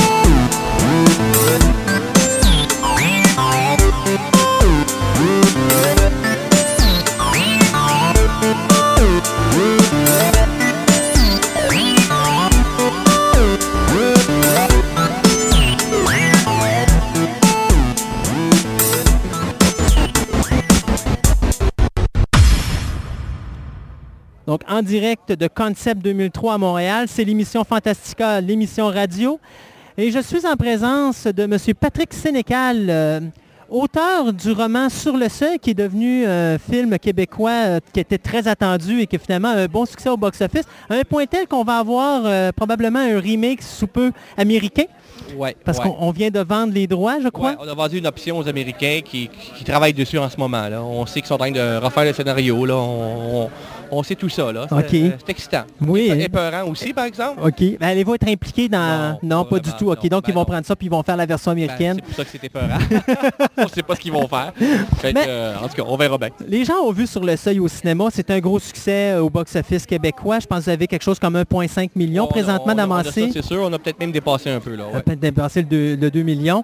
Euh, mais moi, c'est plus l'auteur qui m'intéresse, Patrick Sénécal. Parce qu'on a parlé de Sur le Seuil. Patrick Sénécal, avant Sur le Seuil, à ma connaissance, c'était pas très connu. Du moins, le nom n'accrochait pas. non, euh, c'est- c'est ça. C'était pas si. euh, il accro- il accrochait- ont un, un- un certain succès, mais un succès en littérature, c'est pas, ça n'en prend pas beaucoup. là. c'est ça, 5000 copies, c'est un succès. Fait Exact. euh, ça n'a rien à voir avec le cinéma. Là. C'est effectivement. sûr que le film, oui, le, le film m'a mis ça en map un peu. Là. OK. Donc, qui est Patrick Sénécal? Euh, c'est quoi un peu l'historique de Patrick Sén- Sénécal? Qu'est-ce qui lui a donné d'abord l'idée d'écrire? Qui a donné l'idée d'être un auteur? Et après, de faire de la littérature horreur, fanta- fantastique? Ouais, du, du thriller, du thriller noir, je dirais que je fais. Euh, certains, certains de mes romans sont fantastiques, il y en a deux que c'est du fantastique. Ben, on, on décide pas d'être auteur, hein. Euh. On se met à écrire à un moment donné, on sait pas trop pourquoi, parce qu'on n'a pas le choix, parce que on a des idées. Moi, le plus loin que je recule de- dans mon enfance, j'ai toujours écrit. Alors, euh, si tu me demandais euh, quand est-ce que tu as pris la décision d'écrire, je ne pourrais pas répondre à ça parce que ça n'a jamais été une décision. Ça- ça- pour moi, ça a toujours été de soi que j'écrivais. Même qu'avant l'âge de 23, 24, 25 ans, j'ai même pas songé à, à être publié. J'écrivais parce que ça faisait partie de moi. Là. Puis pourquoi de l'horreur? Ben, c'est un autre mystère. Euh, les idées qui m'accrochent sont des idées horrifiques. euh, et encore là, si demain matin j'avais l'idée de faire un roman d'amour, je le ferais, mais pour des raisons qui m'échappent, tout, tout, tout ce qui m'entoure m'inspire des choses horribles. Et euh, ça, je j'ai aucune idée pourquoi, mais euh, le côté sombre de l'être humain, moi, c'est ça qui me fascine. Pourtant, dans la vraie vie, je suis quelqu'un qui n'est pas comme ça du tout. Je suis quelqu'un de très, très... qui aime rire, qui aime s'amuser, qui est bon vivant. Alors, j'imagine que justement, toutes mes pulsions noires, tout, tout ce qui est mauvais en moi, entre guillemets, je l'évacue dans... Vous l'exorcisez Ouais, avec la ouais, littérature. Dans, dans mes romans, Quoi, un nouveau Stephen King québécois, quoi? Ouais, si on veut. Mais je comprends la comparaison, là. on- dans sens Stephen que- King, c'est un peu comme ça aussi. Lui Ouais. aussi dit à peu près la même chose. Je sais pas pourquoi j'écris, mais c'est juste qu'il faut que ça sorte. Ben c'est ça, mais je pense que le part des écrivains, euh, à moins, en tout cas, on choisit pas euh, ce qu'on écrit. On écrit ça parce que c'est c'est en nous, puis euh, on n'a pas le choix. Je pourrais demain matin dire bon, je vais changer, je vais écrire une histoire euh, politique. Mais tu sais, euh, si j'ai aucune drive pour ça, ça marchera pas là. Effectivement. Sur le seuil, bon, c'est un gros succès, on en a parlé tantôt. Maintenant, d'où vous est venue l'idée de, de- du roman? Ben, ça vient d'un rêve. J'ai j'ai rêvé à un... Dans, dans le, dans le film sur le seuil, il y a une histoire de prêtre dans une église, puis qu'il y a eu des choses horribles dans cette église-là, puis des scènes de torture. Bon, et, et j'ai rêvé, moi, que je rentrais dans une église et qu'il y avait un prêtre qui torturait des gens et que ce prêtre-là me parlait, il me disait que j'avais pas le droit d'écrire de l'horreur, que j'écrivais des choses trop graves pour qu'on pour en traiter de manière aussi euh, désinvolte, puis qu'un un jour j'allais payer pour ça, puis je me suis réveillé là-dessus. C'était épouvantable comme rêve. Et ça vient de cette idée-là, un peu la, de montrer la- le fait d'écrire de l'horreur comme une sorte de malédiction, dans le fond, comme une sorte de, de, de- de- don maléfique. Et euh, le personnage de Thomas Roy dans le roman euh, est, est né comme ça. C'est la seule fois de ma vie qu'un rêve m'a inspiré pour un, pour un roman. OK. Et à partir de là, le livre a pris combien de temps à se rendre en salle? Euh, C'est-à-dire avant qu'une maison de production vous approche? Le livre est sorti en 98, en mai 98, en octobre 98, donc à Quelques mois, mois plus tard. Éric Tessier, le réalisateur, m'appelait, on se connaissait pas, il me dit qu'il venait de lire le roman, qu'il voulait faire un film là-dessus. Ensemble, on a fait un synopsis, on a envoyé ça à des maisons d'édition, puis en janvier 99, on signait avec la maison de production GoFilm. OK. Et le film est sorti euh, en Récemment. octobre 2003. Fait que c'est long, hein? Mais c'est Oui. long parce que on n'était pas connus, on n'était pas là-dessus à temps plein, on avait beaucoup de choses à apprendre. Euh, bon, là, je travaille sur un autre film, sur deux autres films, et je pense que ça va aller plus vite. OK. Est-ce que vous avez travaillé sur la- le scénario de Oui. Sur le seuil Oui. aussi? Oui, ça, j'y tenais. C'était une condition. Euh, moi, je voulais absolument garder un, un pied dans le projet. euh, pour pas qu'on fasse n'importe quoi. Je suis un peu parano de nature. En tant que, les- je pense que beaucoup d'auteurs sont comme ça parce qu'on est habitué à travailler tout seul sur notre livre. Alors de, de laisser ça aller aux mains de plein de personnes, euh, on perd le contrôle un peu. Et Eric, de toute façon, euh, Eric Tessier, le réalisateur, euh, pour lui, c'était clair qu'il ne scénarisait pas tout seul. Il dit, je suis pas un scénariste, moi, je suis un réalisateur. Donc, let's go, on fait ça ensemble. Fait que là-dessus, on n'a pas eu de chicane. euh, OK. pas de test à la même longueur d'onde. oui, Ça, oui, do- ça doit être différent de travailler sur un livre et de travailler sur un scénario. ça n'a rien à voir. Du tout? Ben écoute, on, au bout du- on raconte une histoire. Je pense que quelqu'un qui est capable de raconter une histoire, que ce soit au cinéma ou en littérature, il est capable d'en raconter une. Mais maîtriser le langage de cette histoire-là, c'est deux choses. Le langage littéraire et le langage cinématographique, c'est, c'est- ça n'a rien à voir. Parce que chaque fois que tu écris une scène de cinéma, il faut toujours que tu te dises que cette scène-là va être doublée d'images. Il va y avoir des images qui vont accompagner cette scène-là. Donc, il faut pas que le discours se double. Il faut pas que, il faut que l'un vienne enrichir l'autre. Et, moi, j'avais tendance au début à écrire comme dans un roman. Il fallait que tout soit dans le dialogue. Mais Eric, comme il dit, ben là, mes images vont servir à quoi? Là? Tu dis tout, là. Il- Tu laisses plus rien. euh, L'image va juste venir répéter ce que tu dis déjà dans ton... Alors ça, il a vu que j'apprenne ça. Au cinéma, l'intériorité, ça n'existe pas. Alors, il faut trouver des moyens de rendre en acte réel, en action réelle, en événement tangible, l'intériorité des personnages du roman. Et ça, c'est très, très complexe aussi. Ouais. Fait que j'ai appris beaucoup de choses. Euh, ah oui, c'est. je pensais que ce serait plus simple parce que ça vient d'une histoire qui existe déjà. Et je pense que c'est plus compliqué de faire une adaptation qu'un scénario original. Écoute, j'ai jamais fait de scénario original, je ne sais pas, mais j'ai l'impression. Travailler avec un réalisateur, donc euh, ça veut dire que vous avez fait le scénario, mais vous avez dû participer d'une certaine façon aussi au tournage pour vous assurer quand même qu'il. Non, non, Parce que le- je sais qu'habituellement, des fois, sur un tournage, il peut y avoir des changements sur le script. Ouais. Puis je sais qu'il y a certains réalisateurs qui aiment bien avoir le scénariste sur le plateau avec eux. En fait, euh, je te dirais même qu'au début, l'équipe technique était très surprise que je sois là euh, si souvent. Euh, mais c'est Eric qui insistait pour que je vienne. Viens, je veux que tu viennes voir ça. Puis c'est arrivé quelques fois qu'il m'a demandé des conseils, mais en général, il savait très bien où est-ce qu'il s'en allait. Puis une fois qu'on a changé une scène sur le, sur le set, là. euh, mais je pense qu'au contraire, euh, les, les scénaristes, euh, en tout cas, peut-être des réalisateurs d'une autre génération, la plupart du temps, ne sont pas là, il paraît.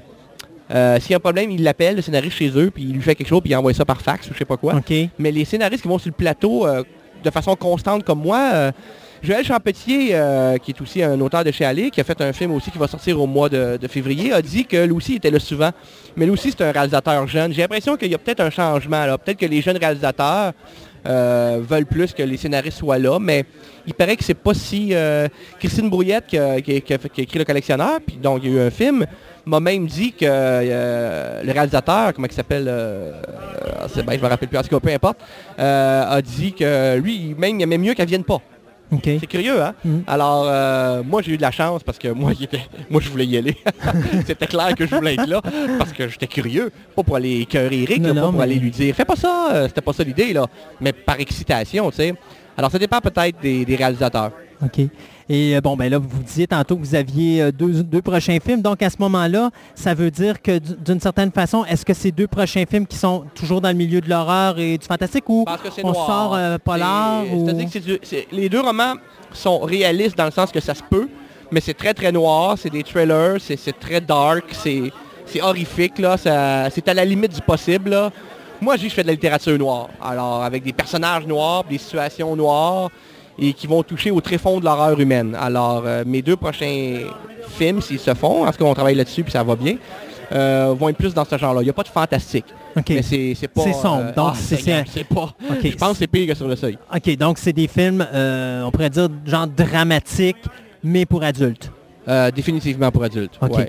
Est-ce que vous voyez une tangente? Parce qu'au Québec, moi, je trouve personnellement qu'au niveau de la mise en scène, au niveau de la- de- du travail d'un film, ça se ressemble beaucoup. Les comédiens, je trouve qu'ils font beaucoup de théâtre sur grand écran. Je trouve qu'il manque quelque chose pour que le cinéma québécois passe la frontière internationale pour dire qu'on on- on est capable de compétitionner avec des grosses productions internationales. Je parle pas, pas juste du cinéma américain, je parle du cinéma britannique, cinéma australien, euh, même le cinéma français qui, lui, s'est réveillé euh, il y a deux ans avec euh, les films d'Astérix et puis euh, Rivière pourpre. Et puis, bon, ils, ont, ils m'ont donné- ils ont sorti un autre système cinéma qu'on ne leur connaissait pas. Et là, ils ont- sont devenus comme agressifs, peut-être un petit peu américanisés, mais Un peu pas mal. Oui, mais beaucoup plus agressif, qui fait qu'ils ont eu beaucoup plus de succès au box-office que ce qu'ils avaient avant. Et là, on sent que le, cinéma québécois, il a l'air à vouloir changer sa petite tangente, justement, peut-être sortir du créneau conventionnel qu'il a et peut-être essayer d'avoir une nouvelle approche au niveau de ses comédiens, parce que sur le seuil, moi, j'ai remarqué que les comédiens ne se comportent pas du tout de la même façon qu'un autre type de film québécois qu'on peut regarder, où là, c'est- je dirais pas c'est du théâtre sur pellicule, mais on n'est pas loin de ça. Là. euh, en tout cas, moi, je trouve en général dans le cinéma québécois, puis c'est peut-être moi la petite lacune qui me dérange, mais dans, le- sur le seuil, on l'a pas ça. Je sais pas. on dirait qu'il est plus euh, réaliste. On dirait que vraiment le metteur en scène, il a été... C'est curieux parce qu'en plus, sur le seuil, c'est un film qui se veut pas réaliste. Et, euh, alors que les autres films québécois, souvent, sont très réalistes. Oui. Euh, je sais pas. Pour les comédiens, je sais pas quoi dire là-dessus, mais en tout cas, c'est sûr qu'il y a une tendance en ce moment de... Le cinéma québécois se donne la permission maintenant. Et je veux pas dire que le cinéma québécois avant était pas bon, c'était autre chose. Non, non, ça. Mais là, on se donne la permission de faire des films imaginatifs. Avant, le cinéma québécois faisait des films réalistes, sociaux, euh, qui voulait parler de, de, de, de, de tel type de réalité québécoise, urbaine ou, de, ou du terroir, bon, etc. Et on n'avait pas développé beaucoup l'imaginaire. Et euh, c'est pas insultant ce que je dis là. C'est, on- notre cinéma vient du documentaire, puis euh, on, on a cet héritage-là qui est très lourd. Denis Arcand, lui-même, le réalisateur, a, déjà dit en entrevue, nous n'avons pas d'imagination dans notre cinéma. On fait des bons films, mais ce ne sont pas des films imaginatifs. C'est des films réalistes, c'est des films euh, bon. Euh, mais là, je pense qu'on se donne le droit au Québec de faire ça. De changer le créneau. Oui, c'est ça, d'aller explorer des avenues qui avant étaient plus euh, du côté des Américains. Puis là, on fait ça, puis il y en a qui disent, ouais, ben, vous faites comme les Américains. Ben, on fait pas comme les Américains, on se donne juste le droit. Il y a juste les Américains qui ont le droit de, de faire Ben, des trailers, puis de faire des bons? Et je pense qu'on est capable de faire des trailers, d'explorer notre imaginaire, mais à notre manière, même s'il y a une influence américaine un peu. On n'a pas pas- le choix. Les Américains ont tellement fait de trailers qu'au qu'on fait un trailer, Ouais. monde dit Ah, c'est comme les Américains. Mais oui, ça. mais non, c'est un genre que les Américains ont beaucoup fait. Mais on peut le faire à notre manière. C'est parce que les Américains ont tellement pris le marché, sauf que Ben, si on se rentre pas dans le marché, euh, on sortira jamais du Québec. Ouais, puis il y aura- Et dans le marché. malheureusement, là, des euh, sur le seuil, là, euh, je m'excuse, mais euh, la fin de Sur le seuil, c'est pas américain du tout. Là. Non. La relation entre Paul et Jeanne n'est pas une relation typique de film américain où que normalement il aurait dû tomber en amour, puis bon, etc. Alors, là, oui, c'est un, un trailer. Sauf que le film différent québécois qui était sur le seuil a fait en sorte que, oh, ça a attiré l'attention des Américains. Et Ouais. c'est de là, c'est là mon, mon point en disant, mais là, le cinéma québécois est sorti du Québec. Et c'est Ouais. peut-être ça que ça prenait justement Ouais. pour qu'il sorte du Québec, euh, d'a- d'arrêter d'être dans le conventionnel, comme on dit, puis de, de sortir, d'être plus imaginatif. Ben, que puis- Les années 70, c'était important de faire un cinéma québécois comme on le fait, parce qu'à ce moment-là, on était rendu là, puis ça parlait Mm. de réalité qu'il fallait parler. Mais effectivement, maintenant, il faut, euh, il faut, évoluer. Mais en même temps, il y a moyen de faire des films encore de manière classique, entre guillemets, que ça soit des films extraordinaires, Exact. comme Louis Bélanger avec Gasbar Blues. Il y en a qui disent, ça fait très années 70 comme cinéma, mais moi, je suis sûr que c'est voulu, ça, puis... euh, je dis, c'est pas parce qu'on est rendu à l'an 2000 que les réalités euh, dont, dont parle Louis n'existent plus. Là. Sais, le- le petit monde euh, sympathique, mais qui sont en train de, de se faire euh, envahir par le marché, tout ça. C'est un peu ça, l'histoire de Gas Bar Blues, avec Mhm. euh, la petite, euh, le, le petit commerce de- de- de- d'essence, là, la station-service. Il faut quand même encore parler de ça. Moi, il faut faire attention. Je suis bien content que des films comme Sur le seuil se fassent, puis il faut en faire d'autres. Mais il ne faut pas juste faire ça non plus. Il faut ça, sûr. à faire du cinéma réaliste, ancré dans notre réalité québécoise. Il faut continuer à parler de ça. Mais on a le droit de faire autre chose. Et c'est ça que le Sur le seuil de- dit au monde. On se donne la permission de. Et ça, c'est important. OK. Pour Patrick Sénécal, le cinéma, le cinéma québécois s'en va où maintenant? C'est quoi l'avenir du cinéma québécois? Est-ce que est-ce qu'il y a de la place encore? Parce que là, je sais qu'il y a Grand Ours qui va sortir à la télévision. Ouais, Puis là, bien sûr, je m'excuse, je vais rectifier ma phrase. C'est au niveau aspect science-fiction, horreur fantastique, est-ce qu'il y a un avenir au Québec pour Moi, des œuvres que comme oui. Moi- ça? Moi, moi, je fais même une prédiction. J'ai l'impression que dans les dix prochaines années, on va en avoir en masse des films comme ça. Là, je me faut peut-être un doigt dans l'œil complètement. Mais j'ai l'impression, comme je te dis, bien. que sur le seuil, il a comme donné une permission. Puis je sais que là, il y a le film de Joël qui s'en vient. Puis là, le monde... Les commentaires que j'ai du grand public quand on va sur les sites de discussion sur Internet, les gens tripent de dire « Waouh, on fait enfin ça au Québec! » Puis là, on se donne la permission. Et tu vois, il y a deux autres de mes livres qui ont des projets de films. Je sais qu'il y a La Grande Ours qui s'en vient, comme tu dis, la télévision. On se donne le droit, là. Et je pense qu'il va y avoir une explosion là-dedans. Le risque que quand il y a des explosions, il y a, n'im- il y a de tout et n'importe quoi. C'est ça. Mais c'est correct aussi de faire euh, du bon puis du pas bon parce que ça va permettre aussi aux gens de choisir et, et là de comparer ce qui est bon. Faut, faut qu'il y ait aussi du pas bon pour qu'après ça, on ait des standards plus élevés, qu'on se dise wow, wow, wow, on a fait de la niaiserie, là, maintenant on va faire des bonnes affaires. Fait que moi, ça me va qu'il y en aille beaucoup, qu'il y, ait- qu'il y ait du bon puis du pas bon, c'est parfait. Après ça, on va pouvoir choisir, on va pouvoir euh, s'établir Réajuster un, le tir. un- standard, c'est ça. ça. Mais moi, c'est ce que j'ai l'impression. Je pense qu'on va en avoir beaucoup de films de ce genre-là euh, dans les années qui viennent. Et tant mieux. Oui. Ben, monsieur euh, Sénécal, merci beaucoup d'être venu nous voir aujourd'hui. Merci. On va vous souhaiter une bonne fin d'événement parce que je pense que vous avez encore plein de choses Ben, ce soir à faire. ronde à 5 heures C'est encore. ça. là. Ouais, Fait que- c'est ça. Puis ben, je pense que vous avez de quoi avec M. Tessier ce soir? Oui, à 5 heures. ça À être 5 heures? OK, c'est à Ouais, 5 ça. heures. Bon, excusez-moi. Alors, on va vous souhaiter une bonne fin de soirée, une bonne fin d'événement concept. Merci Et puis, qui sait, peut-être qu'à un moment donné, on aura la chance de se reparler pour un, un autre film. sait? Absolument, absolument. parfait. Ben, merci beaucoup. Nous, on s'arrête pour une pause et on vous revient tout de suite après.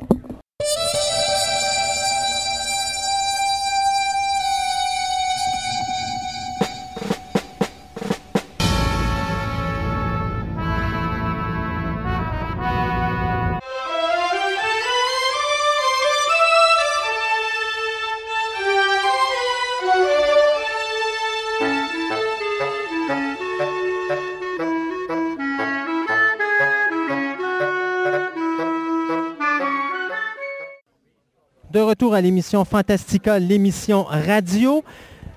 Je suis en compagnie de Philippe Sparrow et Patricia McNeil.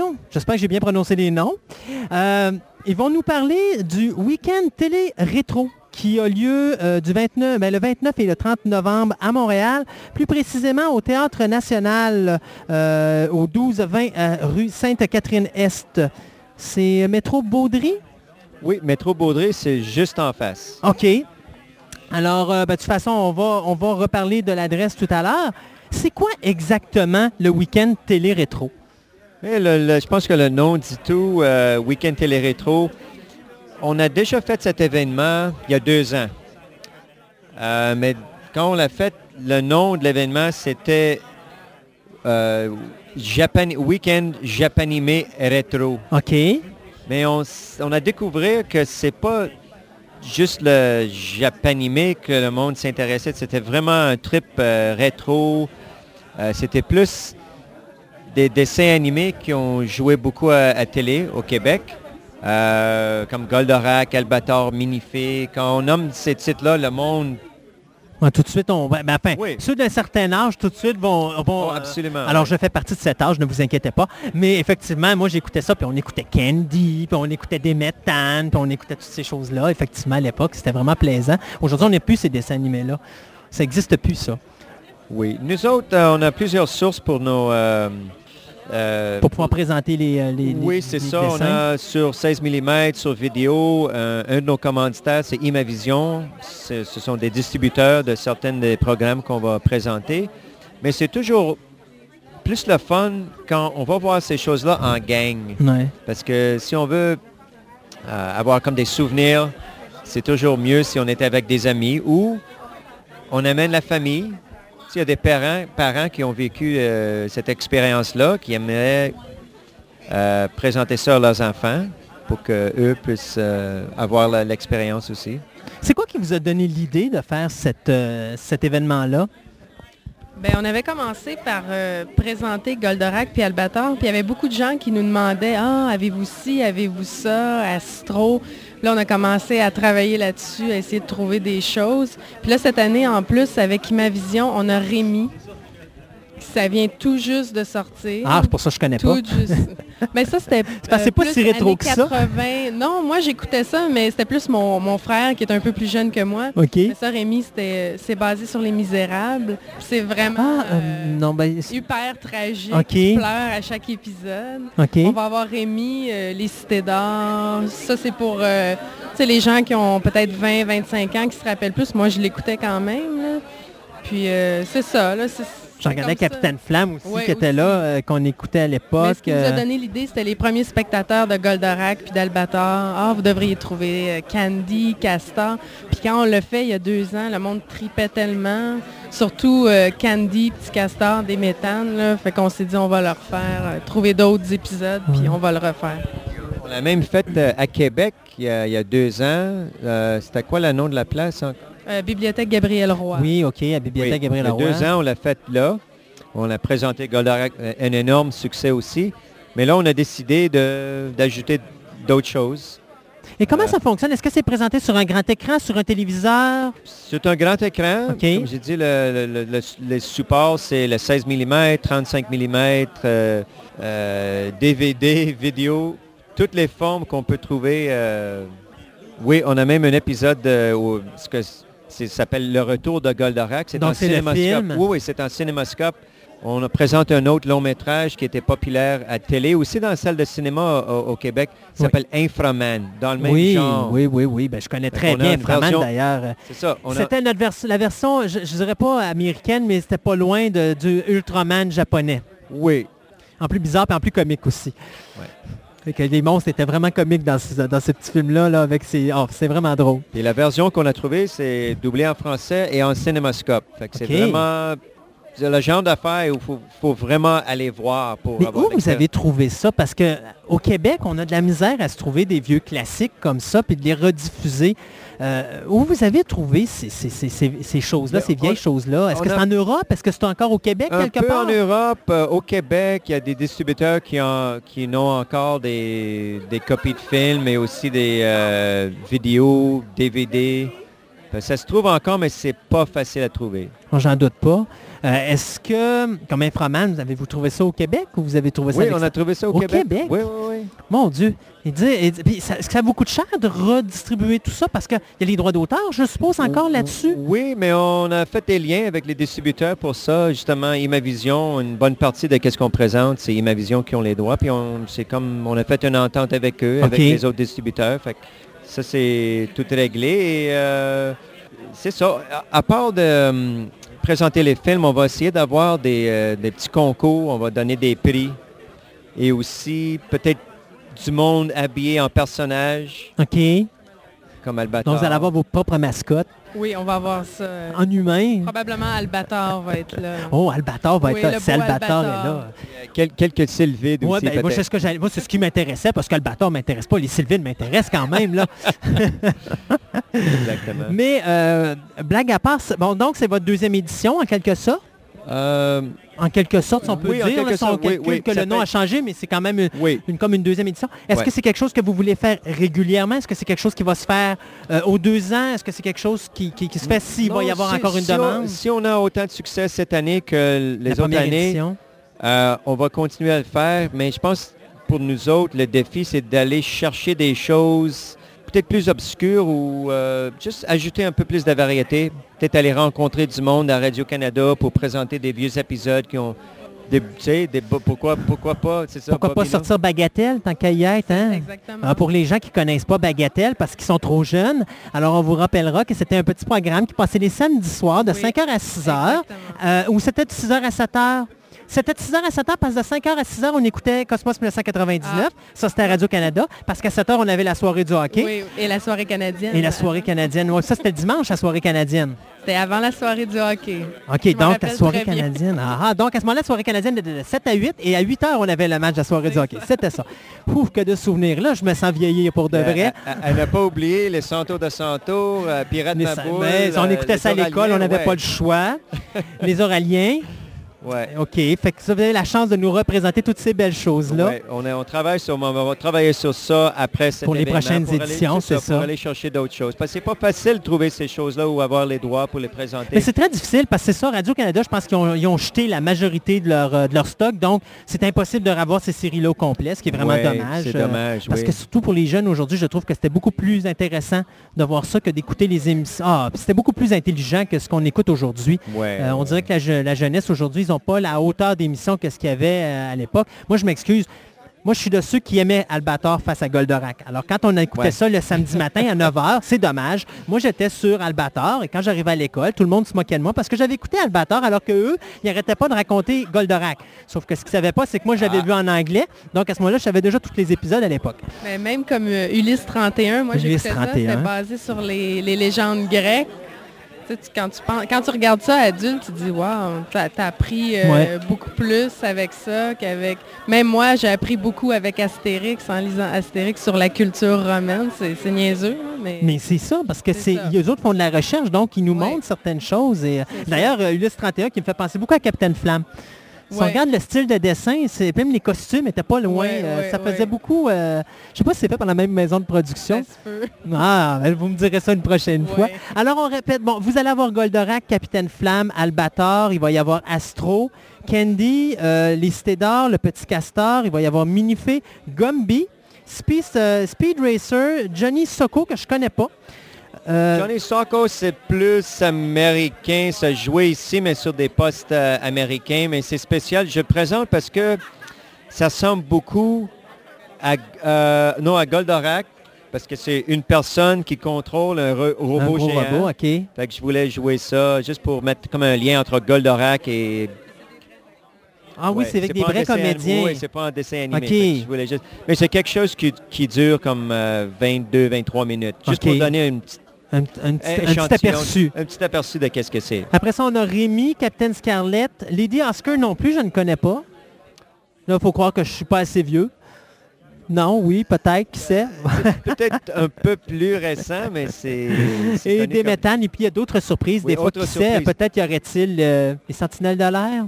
Ah, peut-être une autre fois. Oui, Ah. oui, mais on- faut pas Il briser il les faut aller sur le site web pour, ou aller là pour voir quelles- les surprises que nous avons à Ok. présenter. Alors, je répète les dates. C'est le 29 et 30 novembre. Ça se passe au Théâtre National, au 12-20 de Sainte-Catherine-Est, au métro euh, Baudry. Le site web est le www.tvretro.com. Donc, je répète, www.tvretro.com. Euh, les prix d'entrée, c'est 6,95 par séance. Oui. Et c'est euh, 14,95 pour une passe de trois séances, donc c'est-à-dire trois dessins animés d'une demi-heure ou Non, quand vous parlez de séance, euh, c'est quoi? C'est une journée ou? Une séance, c'est quatre épisodes. Ça peut être Candy des méthanes. euh, Donc c'est deux heures de programmation. Exactement, c'est ça. OK. Fait que c'est pas cher. C'est beau. Et puis, euh, si les gens veulent avoir de l'information, je peux donner le numéro de téléphone. Donc, ils peuvent vous rejoindre au 514-859-9110. Ce fut un plaisir de vous avoir à notre émission. Puis, il faudra remettre Merci ça l'année prochaine. Merci beaucoup. Oui, Ben on oui, espère euh, revenir euh, l'année prochaine pour te parler de qu'est-ce qu'on va avoir pour euh, l'automne euh, 2004. C'est c'est vendu tout de suite, votre place est réservée. Alors, merci beaucoup à vous deux. Nous, on s'arrête pour quelques instants, le temps d'une pause musicale, et on vous revient tout de suite après cela. 1037 See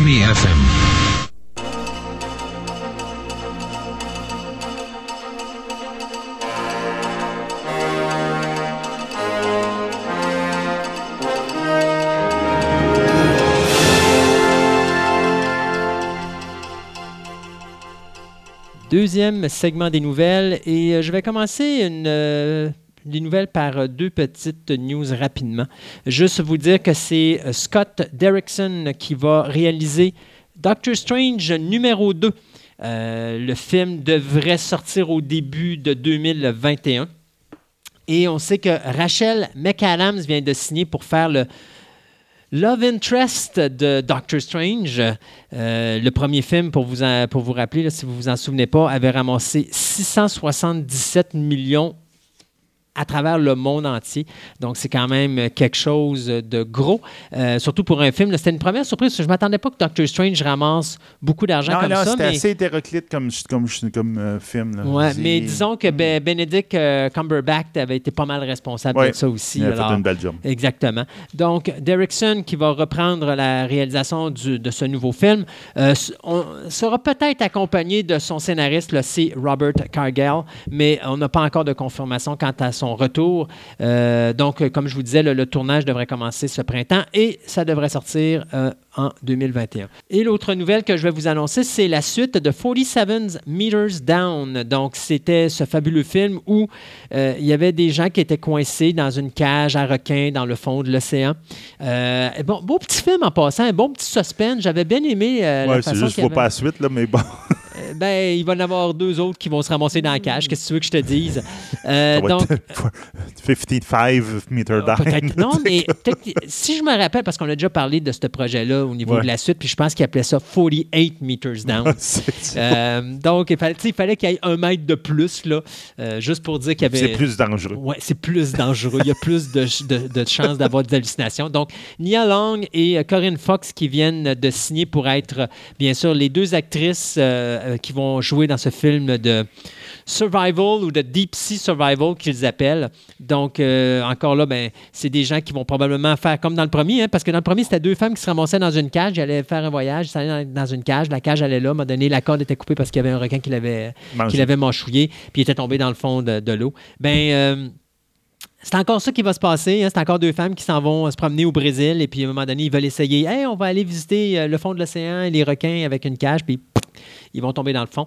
Euh, c'est John Corbett, Sophie Nellis, Sistis Stallone, Brian Ju, David Santos et euh, Kylan Rambo.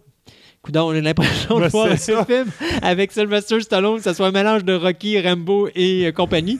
En tout cas, euh, qui vont être les co-acteurs et co-actrices de ce film-là. Le film devrait sortir en salle le 28 juin 2019. Le requin va en manger Écoute, t'as une Stallone puis t'as une Rambo dans un film de requin, c'est Je comme... pense que le requin, il a aucune Ouais, chance.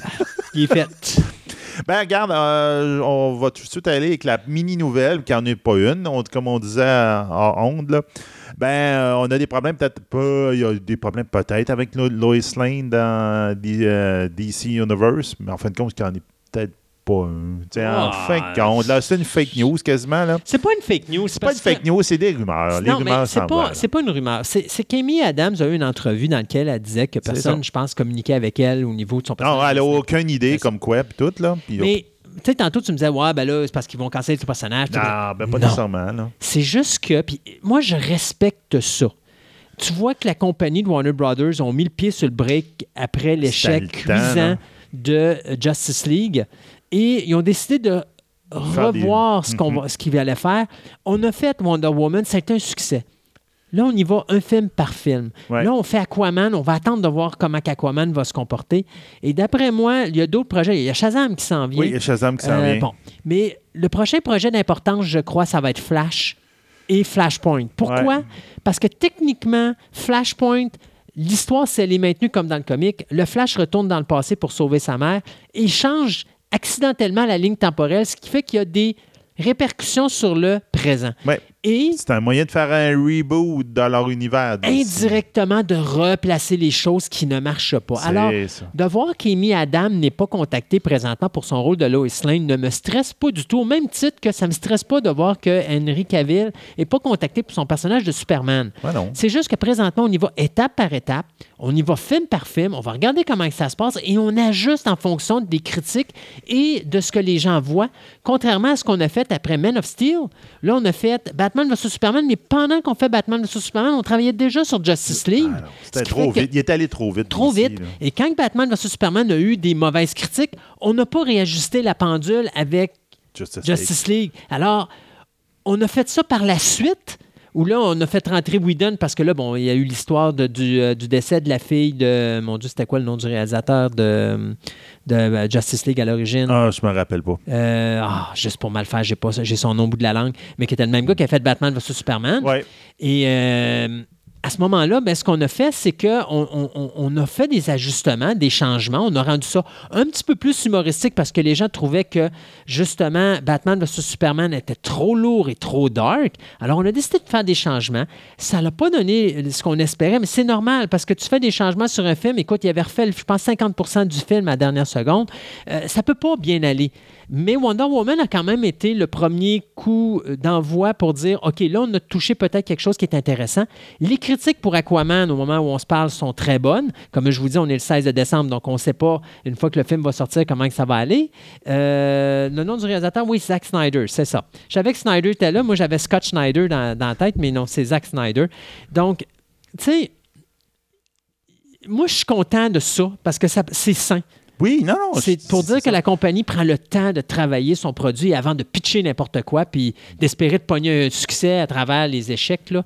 Euh, tu vois vraiment que Warner Bon, Brothers... c'est ça, je voulais en euh, parler oui. parce que je voulais dire, regarde, énervez-vous pas avec ça, là, mais les rumeurs vont continuer sur Superman tant et aussi longtemps qu'ils l'auront pas remis sur la track. À savoir, ça va être l'acteur, puis tout, on verra bien à ce moment-là, là, regarde. Pour le moment, on n'est pas rendu là. Hey, à quand est-ce qu'on va avoir un- un film ou une série télévision sur notre podcast? Sur Fantastica? Ben, euh, quand est-ce qu'on le fait? Ça serait une idée, hein? Ouais, hein? Je suis pas sûr qu'on a un sujet, mais On ça, mettra- non, non, ça- mais on mettra ça sur YouTube. Ah, bah oui, ça, on peut faire ça. Fantastica de Movie. De movie. Alors, on voit deux animateurs stupides et ridicules qui parlent de n'importe quoi à toutes les semaines. Puis, à un moment donné, il y a une créature qui vient les voir, qui est probablement le fantôme du passé, parce qu'il faut rester quand même dans le Christmas Carol. Et euh, là, ils viennent là, les terroriser pour que là, soudainement, ces deux jeunes-là se disent Oh, on va sauter 30 ans dans le futur. Ben, Et là, on va parler de choses hein. intelligentes et faire une émission Fantastica que tout le monde écoute avec impatience. Et voilà. OK, je vais parler de quelque chose d'intelligent. Bon.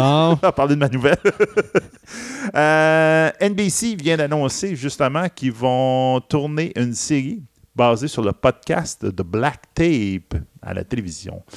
Donc, c'est quoi de Black Tape? Première chose, c'est un. Ils appellent ça un fictional podcast. Un podcast euh, fictif.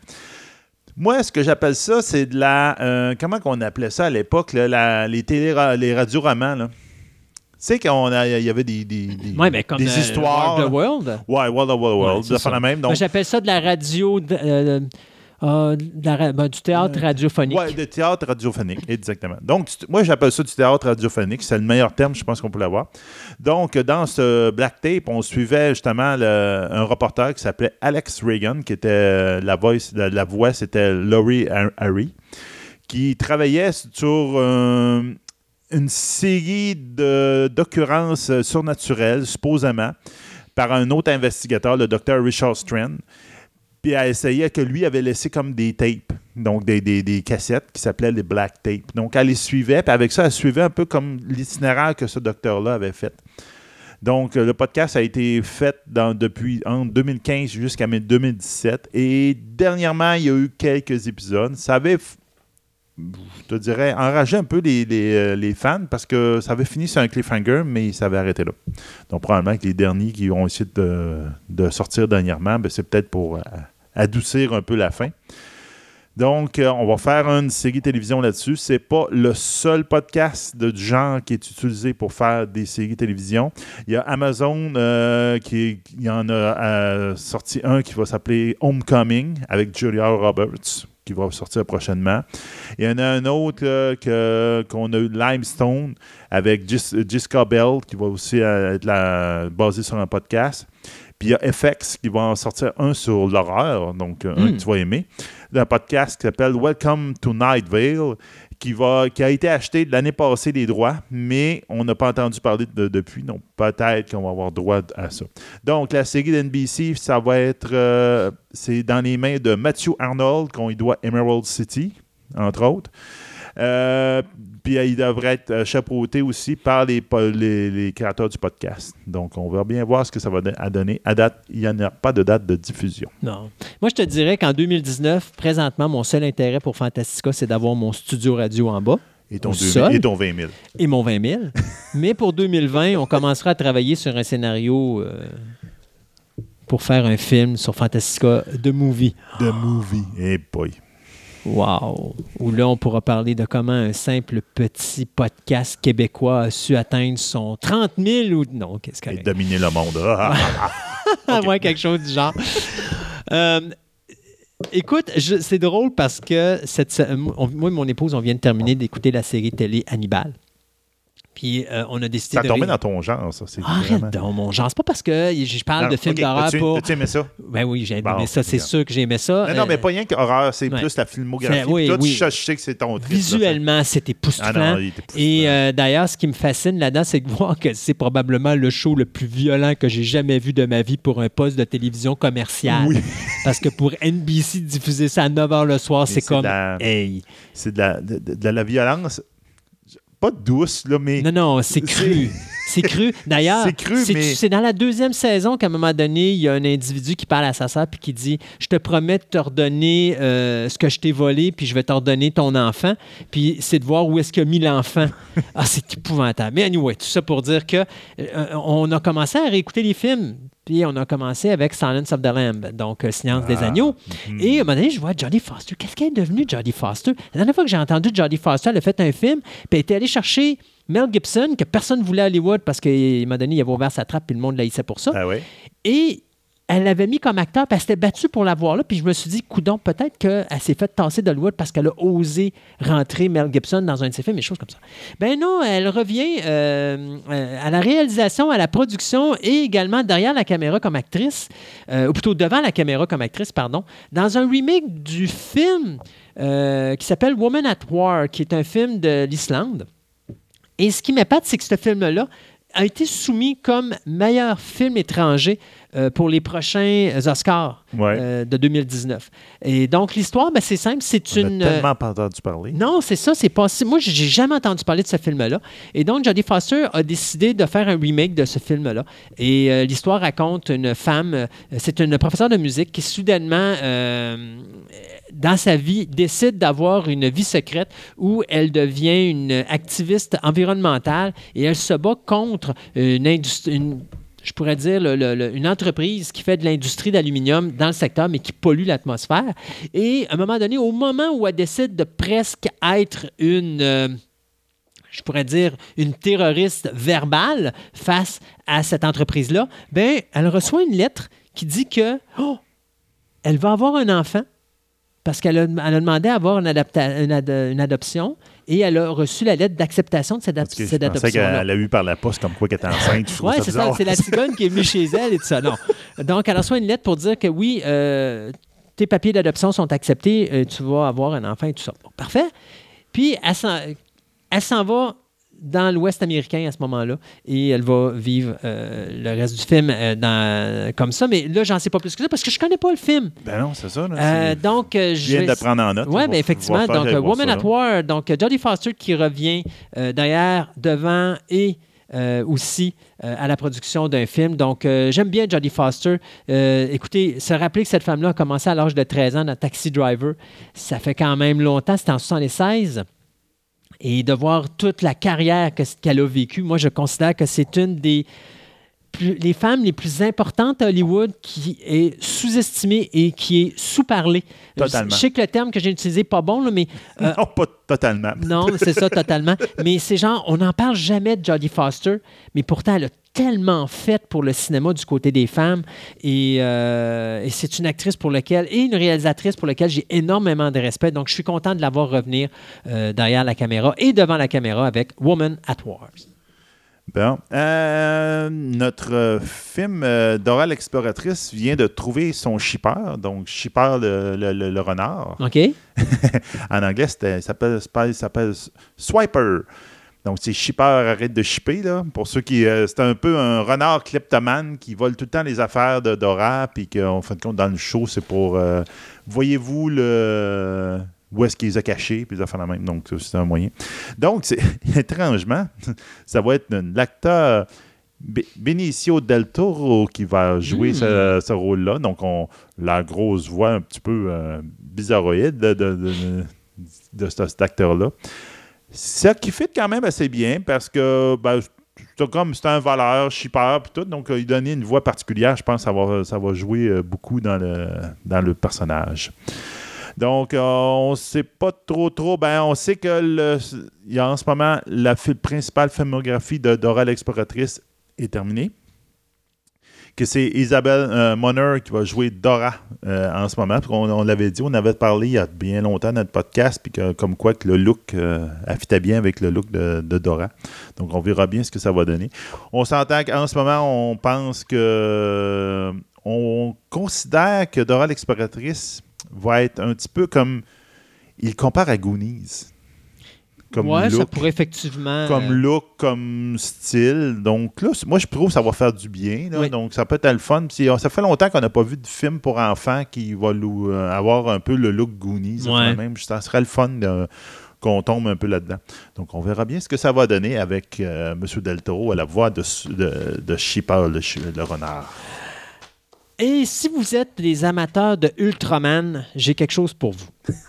Oui, je le sais. Tantôt, avant qu'on commence cette émission, je t'ai dit j'ai vu le trailer de Godzilla, j'en bave, je vais retourner au cinéma Ah bah oui, parce que j'ai vu ce que j'ai vu avant- j'avais à voir et je tripe. Bon. En chaque pause, il retourne le voir. Ah, c'est épouvantable. Mais euh, Ultraman est quelque chose quand même qui existe depuis 1966. Savez-vous que la première série d'Ultraman, euh, il y avait une trentaine, je pense que c'est 39 épisodes. Et au total, aujourd'hui, après tout ce temps-là, on a 34 séries télé d'Ultraman.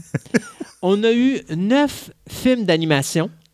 On a eu 30 une trentaine de films au total et une cinquantaine d'apparitions dans des, dans des jeux vidéo. C'est un personnage culte, encore plus culte d'une certaine façon que Godzilla peut l'être Ouais. au niveau du Il Japon. y a eu droit à ses, euh, ses- ses- ses- c'est pas ses sidekicks, mais des. euh, pas des spin-offs, mais c'est des- Ah, d'autres ben- séries à ben, côté qui essayent d'imiter Les le 30 personnage. Ouais, ben t'as Inframan, Ouais, qui était ça. le premier euh, super-héros, mais je me rappelle plus, je pense que c'est vietnamien. Euh, Ou euh, la Corée. Non, c'est la Corée. Corée. C'était la Corée du Sud ou la Corée du Nord, mais je pense que c'est la Corée du Nord. En tout cas, c'est le premier super-héros coréen. Coréen, euh, qui était Inframan, qui avait été fait dans les années 70. Si je ne me trompe pas, c'est 77. Euh, mais je l'ai, j'ai réussi à trouver ça à vidéo centre-ville à un moment donné, puis je me suis pris ça, puis je me suis écouté, j'ai raffolé. C'est mauvais, mais c'est tellement mauvais que oui, ça oui, ça n'est mauvais que ça. Mais ceci dit, donc, c'est Starlight Runner Entertainment qui va s'occuper de cette nouvelle version live action du personnage de Ultraman. Mais américanisé, bien sûr. ouais. Cependant, la compagnie Tsuburaya Production, qui est la compagnie derrière toute la franchise d'Ultraman japonaise, va être également derrière ce projet-là. Oui. Donc, on n'en sait pas plus que ça, mais on sait que c'est quelque chose qui s'en vient. L'autre chose aussi, c'est qu'on sait que le 1er avril 2019, Netflix va mettre sur son euh, canal de streaming une série d'animations de Ultraman. Donc, euh, pour les amateurs d'Ultraman, il y a plein de belles choses qui s'en viennent. Euh, ben, quand on regardait dans l'animation, Pixar. Donc, on a eu quelques nouvelles par rapport au, au- je te dirais, le, le, Le film qu'il va y avoir après Toy Story 4. Oui. Donc, que j'ai hâte quand même de voir Toy Story 4, mais ma blonde puis moi, on est encore euh, ambigu pour un Toy Story 4. C'est on trouvait tellement que le 3, ça faisait une belle fin. Oui. là. Euh, euh, Mais- cas, on verra bien.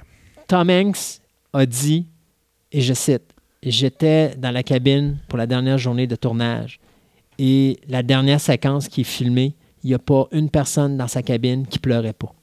Ouais, C'est Pixar. c'est Pixar, c'est ça. Toy Story 4, s'ils en font un, C'est parce qu'il fallait il y a une raison qu'il soit là. Ben oui, ben, tu sais, on parlait d'Incredible, puis Oui. quand Incredible, ça fait 12, 14 ans? Ah, Ça fait un méchant bout de temps. 14 ans avant qu'il en fasse un autre, tu dis parce que Bononi on dit, il y a du matériel, on est capable de faire quelque Mais chose. c'est. Puis c'est comme il disait, c'est l'idée.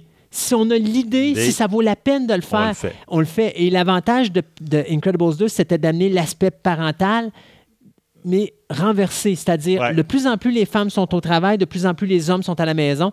Et c'était ça qu'on présentait dans Incredibles 2. Et je te dirais, ça a été présenté d'une façon Ouais. délice. Donc, euh, ce qu'on sait sur le nouveau long métrage de Pixar, qui va sortir probablement en 2020, euh, il va s'appeler, euh, version originale, Onward, ou encore en français, ça va s'appeler En avant. Euh, il va être porté à l'écran ben, ben, par les voix de Chris Bratt, Tom Holland, Octavia Spencer et Jul- Julia Louis-Dreyfus. Il va être réalisé par Don euh, qui en fin de compte, c'était le jeune metteur en scène qui était en arrière de Monster Academy, qui avait sorti en 2013. Ce qu'on sait de cette histoire-là, on va suivre les aventures de deux frères elfes dans un monde merveilleux, donc avec des dragons, des fées, etc., mais qui est croisé avec une société moderne, ultra connectée, un peu comme la nôtre. Donc, on- je te dirais euh, Love of the Ring, mais à notre époque. ça ressemble quasiment à ça, là.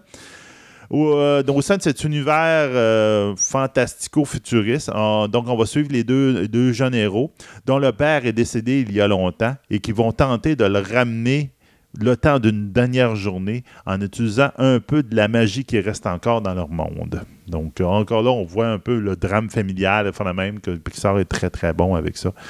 Donc, on verra bien ce que ça va donner, mais on a un nom, on a une description, puis on a une planoplie d'acteurs en ce moment-là qui sont attachés, attaqués, attachés au Ouais, euh, projet.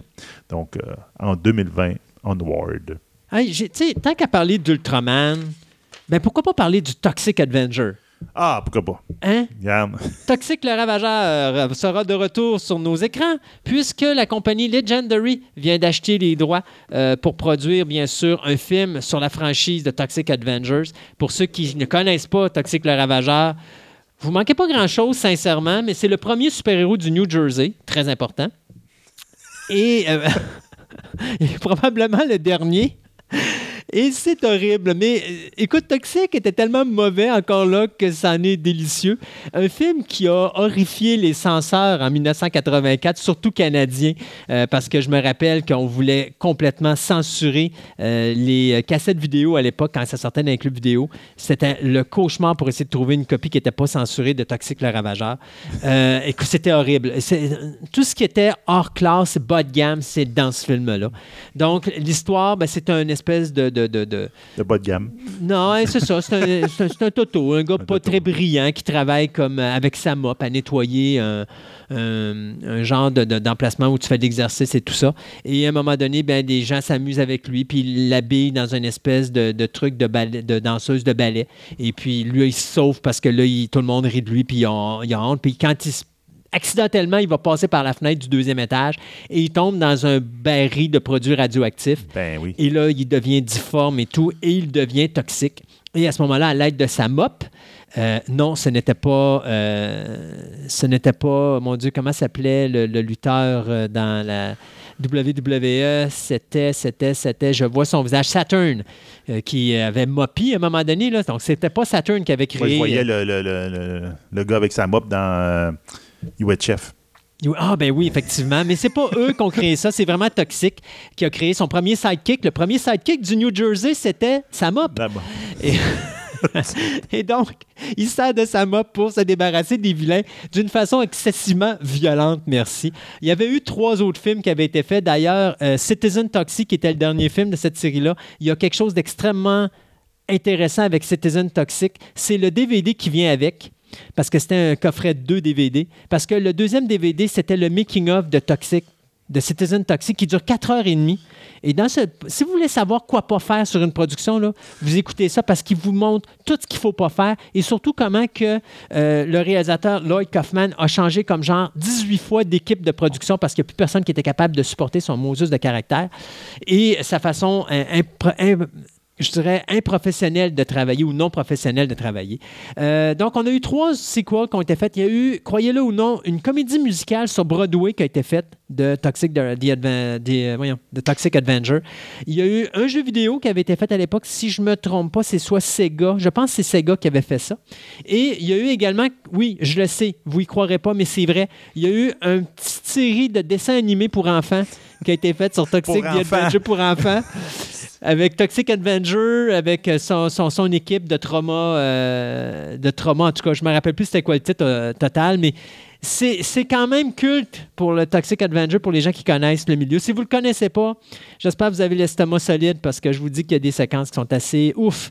C'est Lloyd Kaufman et Michael Hurts qui sont les producteurs de Trauma Film et les créateurs de Trauma Film qui vont être également les producteurs de ce nouveau film qui sera euh, euh, financé par la compagnie Legendary. Bon. Euh, deux petites nouvelles dernièrement. Je pense qu'avec ça, je pense qu'on on, Ouais, ouais, est pas ouais, mal on va, là. on hein? va finir, on va finir avec ça. Ouais. Euh, OK. Donc, première chose, Fugueuse, c'est une série québécoise qui était qui suivait, en fin de compte, une, une jeune adolescente qui est. qui est- qui tombait dans la prostitution juvénile.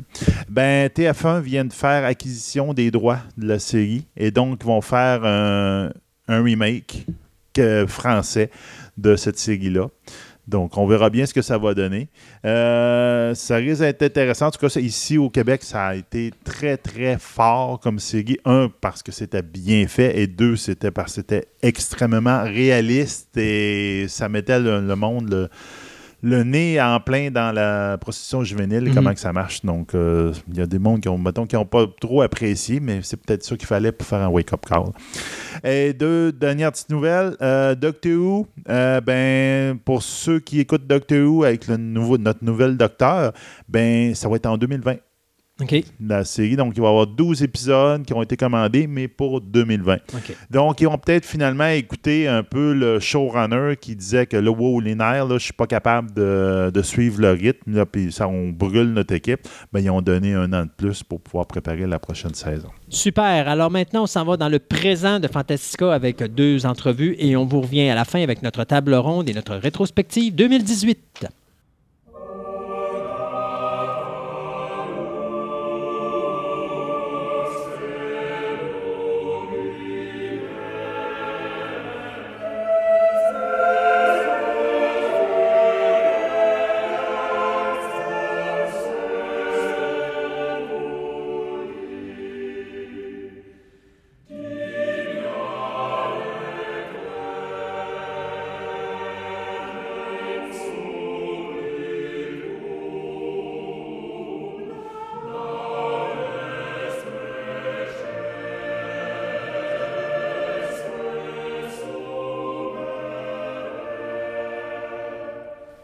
Depuis le début de Fantastica, on vous a amené un peu dans toutes les directions possibles et inimaginables au niveau des passionnés et de la passion.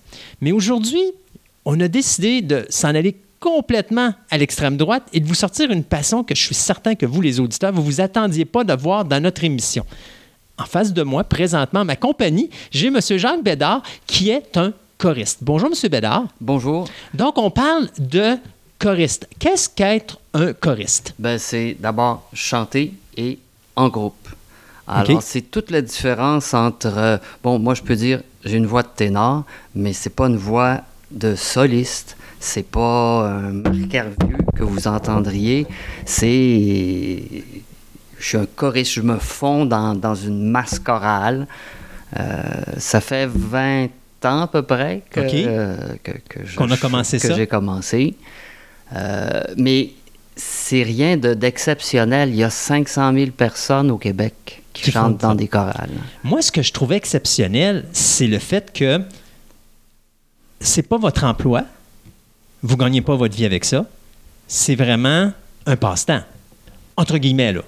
C'est un passe-temps qui est devenu un passe-temps sérieux, mais en, en quelque part, je me, je me rends compte que j'aurais toujours voulu être musicien, mais je comprenais pas au moment, quand j'étais jeune, je comprenais pas que ben ça s'étudie, ça se travaille, euh, donc j'avais mis ça de côté. Et puis, ben, euh, mon fils était dans un collège, il y avait une chorale des parents.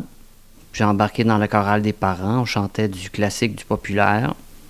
Et puis, ça, Ça a commencé comme ça? je me suis mis le bras dans le tordeur.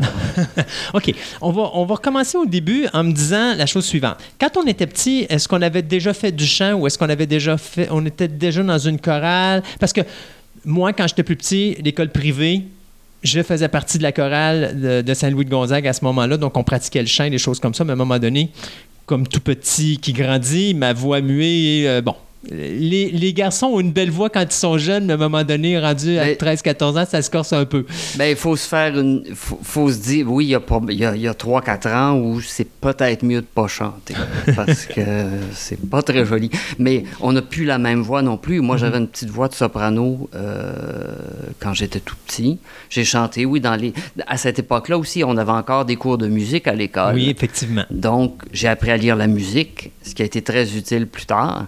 Et puis, euh, ben, à la- au moment où ma voix a mué, ben, j'avais plus une voix de soprano, j'avais une voix de ténor. Il y en a qui descendent plus bas. Moi, ça a arrêté à, À ténor. à ténor. Donc là, à ce moment-là, on a fait du chant quand on avait quoi, à peu près euh, 10 Quand ans? j'avais 10, 8, 9, 10, 11 ans. Euh, j'ai eu une très grande chance parce que euh, ma professeure de musique euh, au primaire euh, a constitué une chorale. On a chanté Le cœur des enfants dans Carmina Burana, une production de Radio-Canada. OK. Ça, ça voulait dire, pour moi, je découvrais tout un monde. Il y avait, bon, il y avait des choristes euh, adultes, il y avait des solistes adultes, puis c'était toute une mise en scène. On était costumés. Enfin, bon, je- j'en ai un très bon souvenir. Mais après ça, j'ai pu toucher du tout, du tout au chant pendant des années. Jusqu'à l'école de votre Jusqu'à- fils? Oui, c'est ça. Et puis là, ben, je me suis dit, ah, tiens, essayons. J'étais, je vais passer l'audition. J'étais certain que je passerais pas. Que, que, qu'il me dira, ah non, là, on a, on a besoin de meilleure voix que ça, là, euh, oubliez ça. Puis, ben non, c'est, ça, ça a l'air que c'était pas pire. Puis- J'ai passé le test. Puis quand vous êtes vous avez fait votre spectacle, après ça, est-ce que vous avez décidé de continuer dans Mais ça? ça, mais ça, ça se passait quand on parle d'une chorale d'adultes Mhm. pour euh, c'est, bon, c'est le collège Saint- euh, du Rocher Saint-Lambert. C'était toute l'année, tous les mardis. Puis, et en plus, on chantait par cœur. On chantait sans partition. OK. Alors, à- Pour que les gens comprennent, une partition, c'est vous avez devant vous des feuilles de papier avec les notes, les paroles. les notes, les paroles, il y, a tout. C'est, de- ça vaut de l'or. C'est votre Bible. C'est la Bible, eh ben, c'est surtout c'est, ça qui fait qu'on chante la même chose, ou en tout cas qu'on chante tous ensemble. Au même moment. même- qu'on arrive au bon résultat. Euh, c'est que des fois aussi, il y a beaucoup, beaucoup, beaucoup de notes à chanter. Euh, quelque chose comme Carmina Burana, par exemple, euh, quelque chose comme, je sais pas, là, là, dans deux semaines, on, va on- on chante le Requiem de Verdi.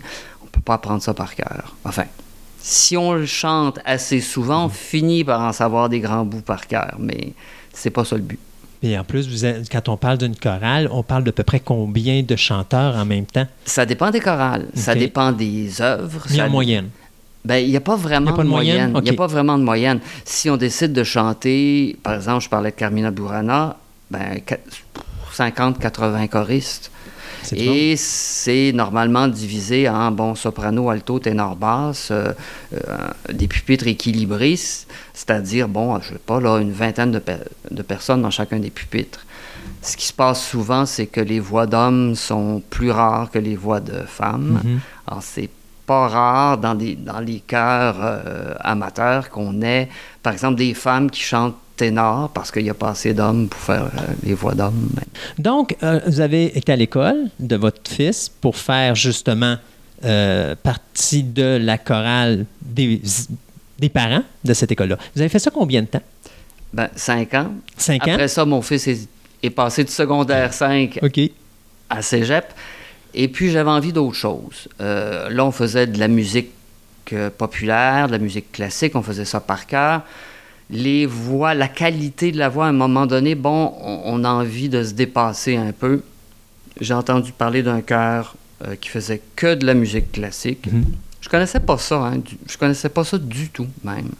J'aimais ça. J'avais euh, dans ma famille, il y a des gens qui, qui ont fait de la musique classique euh, professionnellement, mais dire que je connaissais ça, c'est vraiment à l'usage. C'est vraiment à force d'apprendre des partitions, puis d'essayer de voir aussi, bon, ça, ça m'intéresse. Euh, Est-ce qu'il y a autre chose qui m'intéresserait dans le même domaine, dans le même... euh, Alors là, on se met à écouter plus, on se met à chercher. Bon, Internet, c'est une mine d'or. Et puis bon, alors là, je suis arrivé dans cette chorale-là euh, qui ne faisait que de la musique classique. Et puis là, j'ai découvert tout un monde. Là, j'ai vraiment, là, j'ai vraiment beaucoup aimé ce que j'ai découvert. euh. Là, c'est la découverte complète. Euh, oui, mais c'est surtout euh, se dépasser un défi euh, après l'autre, des, des partitions qui sont toujours plus compliquées ou qui demandent ou, ou de plus en plus belles. Ou euh, euh, je me souviens de la première fois que j'ai chanté l'Alléluia de Handel, ben, j'avais l'impression d'être dans la parade. Mais bon, puis après coup, ben, une fois qu'on l'a chanté euh, 20 fois, ben, on trouve ça un petit peu moins intéressant. On, trouve autre- on essaie de trouver autre chose. Est-ce que, parce que là, vous n'avez pas jamais pris de cours, À un certain moment, euh, quand j'étais dans ma première chorale, Oui. là, je me suis dit, ben, il faudrait savoir un petit peu ce que je fais avec avec votre voix? Parce que le problème de, de chanter, c'est comme. c'est c'est pas, le- quand on joue du piano, le piano est devant soi, le son du piano sort du piano et on entend le son du piano. Quand on chante, je- j'ai aucune idée de ce que vous entendez. Je- je- Non, parce qu'on s'entend pas. on s'entend pas soi-même, ça résonne pas de la même façon. euh, Puis on s'entend qu'à travers 80 personnes, là, on s'entend vraiment pas. Parce que vous avez pas... Ben, avez- euh, euh, C'est-à-dire qu'on on entend les autres voix. On ent- c'est- mais, mais, mais même quand on est seul dans une pièce où il y aurait beaucoup d'écho, on ne sait pas ce que les autres entendent. La voix, c'est un instrument. Donc, je suppose qu'il doit y avoir des exercices pour la travailler, parce que, ou du réchauffement peut-être, parce que je un peu comme un muscle, finalement, si on fait de l'exercice, il faut le réchauffer avant de commencer. Oui. Euh, oui, ben, chaque, euh, chaque séance de répétition commence toujours par un euh, 10 minutes de, de réchauffement. Euh, Y a-t-il des choses que vous faites à la maison, des fois, euh, en dehors de ces... euh, Ce qui est certain, c'est que plus on chante, plus la voix est réchauffée. Euh, dans le sens où, si par exemple, je me retrouve dans une série de concerts de répétition pendant un mois et demi, plus on approche du concert, plus la voix est, est facile. Plus la, ou, ou bien peut-être que c'est à ce moment-là qu'on n'a plus de voix. Mais bon, euh, à cause de la fatigue, à cause... Puis ça, c'est autre chose aussi.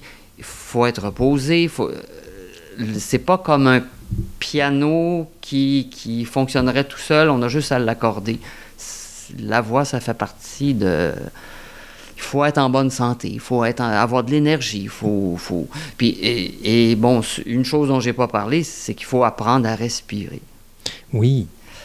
Puis ça, c'est pas toujours évident. Puis euh, puis il y a des moments, quand on pratique une, une partition, ben, on se fait dire par le chef, là, vous respirez et là, vous respirez pas. Si le mot c'est requiem, on veut que personne ne respire entre ré et puis quiem. Mhm. C'est un seul mot. C'est... Puis il y, a des- il y a des choses, c'est amusant parce que je- des fois j'entends quelqu'un chanter Amazing Grace, puis on, on entend les gens chanter Amé, et puis là ils prennent un grand respire, Zing Grace, puis non, c'est pas ça. Tantôt, je disais en début de chronique que euh, c'était une passion. Moi, j'appelle ça une passion parce que vous, vous gagnez votre vie comme traducteur, je crois. Ouais. Donc, faites de la traduction de texte, des choses comme ça. Mais les soirs, vous allez faire de la pratique de chorale, puis euh, des fois, les fins de semaine, vous avez des spectacles, que ce soit dans l'entourage où vous restez ou des fois même à l'extérieur, et même voir dans des pays Oui, ben, autres. Euh, puis je trouve ça vraiment parce que dites-moi si je me trompe là, euh, mais je pense que quand vous partez à l'extérieur, mettons, disons que vous iriez faire un spectacle en Grèce, est-ce que le voyage est payé? Est-ce que vos dépenses sont payées? Ou c'est vous qui à ce moment-là assumez ces dépenses-là? Et donc à ce moment-là, moi, je considère ça plus qu'une passion rendue là parce que c'est vraiment plus quelque chose que vous aimez vraiment, vraiment faire parce que vous investissez dans cette passion-là. là. Bonne question. C'est une très bonne question. Euh, euh, ben, euh, il y a différents niveaux. Euh, on peut aller chanter à l'autre bout du monde en dépensant tout son fric. Euh, c'est pas nécessairement une garantie de qualité. Mhm. Il y a tout un euh, tourisme qui s'est développé autour de ça. Il y a des gens qui font des croisières et qui vont euh, aux escales faire, bon, donner des concerts. C'est pas tout à fait la même chose que euh, un chœur professionnel qui fait une tournée mondiale. Alors, oui, à ce moment-là, oui, on peut parler de passion parce que, bon, on passe un certain temps à préparer un répertoire qu'on va présenter ailleurs, mais c'est pas c'est pas très fréquent. Euh, La majorité, comme la majorité des, des- des gens qui font du, du chant choral au Québec, là, on chante ici. Ça m'est arrivé une fois avec un chœur d'aller faire une tournée euh, en France, OK. ce qui a été très agréable. Chanter dans une euh, cathédrale, euh, c'est Ben, ça doit être une belle expérience. C'est une belle expérience. Le site, euh, enfin, c'est toujours très particulier. de- Et c'est intéressant aussi de rencontrer des gens d'ailleurs qui ont les mêmes intérêts. Euh, c- quand on parle de passion, souvent je dis il faut que le processus nous intéresse au moins autant que le résultat. Oui. Parce qu'on peut passer des heures et des heures à préparer un concert. Et le résultat, ben, on est toujours très content, par exemple, quand on fait un concert deux fois. Parce que, ben, on n'aura pas travaillé tout ce temps-là pour... euh, Genre, un exemple, vous allez à une place, vous faites un concert le samedi, mettons, puis le dimanche, ou... Parce que ça arrive que vous avez, si vous faites deux Ben, fois, ça euh, peut... je, je vais donner un exemple. Je chante avec le, le chœur de l'Orchestre métropolitain à Oui. Montréal. On avait un concert du Messie de Handel qui était prévu le 23 décembre dernier. Et à un certain moment, dans les répétitions, on nous a annoncé qu'il y avait une supplémentaire. C'est c'est très bien ça parce que ça permet. eh ben, enfin, il n'y a pas jamais deux concerts qui sont pareils. Euh, le dernier concert, euh, notre chef s'est amusé à nous faire des choses, faire, faire des choses qui n'étaient pas euh, prévues dans la partition, c'est-à-dire de nous faire chanter plus fort, nous faire chanter plus rapidement certains passages. Et à ce moment-là, bon, on possède bien l'œuvre. Je dis pas qu'on la possédait pas bien le premier, au premier concert, mais notre chef s'est permis des fantaisies.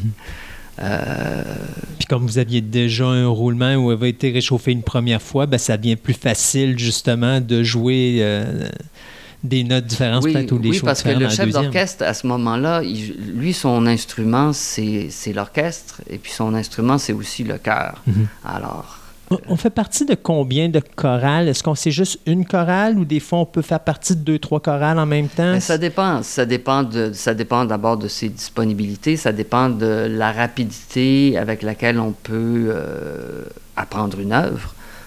Quand on travaille à plein temps, c'est toujours assez demandant d'être dans une chorale.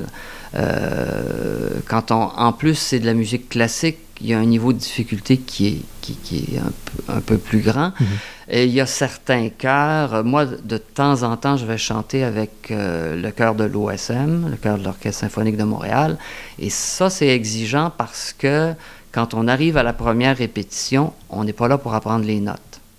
Il faut avoir vraiment bien préparé sa partition parce que on a, euh, par exemple, là, on, s'en va, on va chanter le Requiem de Verdi dans deux semaines et on a dix jours. Et sur ces dix jours-là, jours de concert, donc euh, pendant sept jours, et c'est pas toute la journée, euh, c'est le soir, c'est le samedi, le dimanche. Bon, il faut mettre en place. Mais mettre en place, ça veut pas dire apprendre. Ça veut dire qu'on l'a déjà appris avant. Ça Donc, vous pratiquez tout simplement vos notes et le fait que tout le monde est synchronisé. Eh oui, oui, puis, mais c'est, oui, c'est ça, on s'arrange pour faire de la musique, on s'arrange pour arriver tous en même temps à la fin, partir en même temps, arriver en même temps à la fin. Et, euh, mais il faut être prêt. Ça demande, ça demande du travail. Si je vous disais, vous, vous faites à peu près combien de concerts par année? Ouais, c'est amusant parce que je, voyais la question. ça dépend des. euh, euh, j'ai eu. euh, enfin, il y a eu comme une progression. Là. Pendant des années, c'était un concert par année, deux concerts par année. J'ai eu des années où il y avait euh, 16, euh, euh, 18 concerts. Quand on dit 18 concerts, ben, il y a 12 mois dans une année. Euh, une partition de 80 pages, une partition de 150 pages, quand ça doit être présenté dans un concert qui dure une heure, une heure et quart, une heure et demie, ben, mettons que ça commence à faire euh, pas mal de travail. Là, mon Dieu, cette année, je sais pas trop où j'en suis. Là. Euh, ben, L'année commence, alors.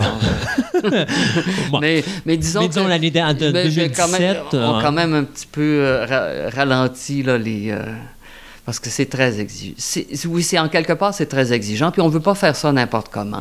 Euh, on, je- on pourrait multiplier le, le- le nombre de chorales, surtout quand on a une voix d'homme. Bon, on est très en demande.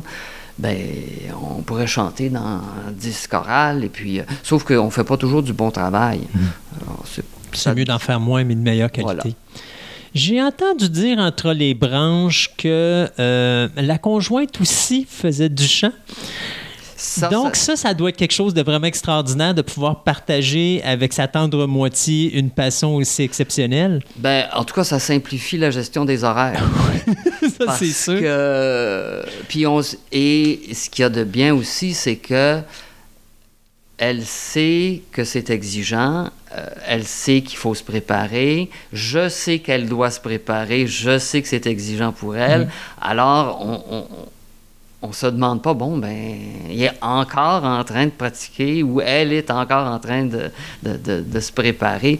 Non, on sait, on sait ce que ça, ça exige, ce que ça demande.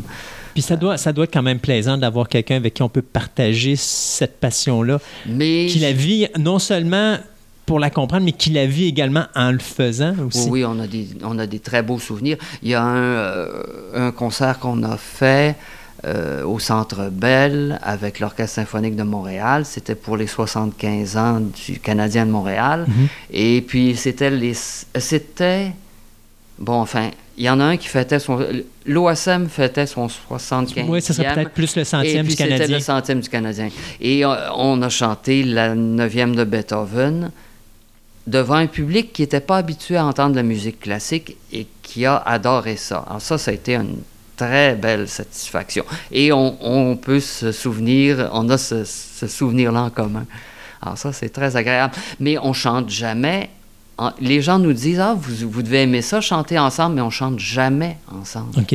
Euh, D'abord parce que le temps qu'on a à la maison, ben, c'est pour se préparer. Donc, il faut préparer notre voix. On ne chante pas la même chose. Mhm. Euh, et quand on a, mais on participe aux mêmes activités. On, Faites-vous partie des mêmes chorales? euh, Parce que vous pouvez être dans la même chorale, mais pas nécessairement chanter moi, j'ai un chose. horaire plus souple. J'ai un horaire de travail qui est plus souple. Alors, ça me permet de faire partie de Plus de choses. plus de choses.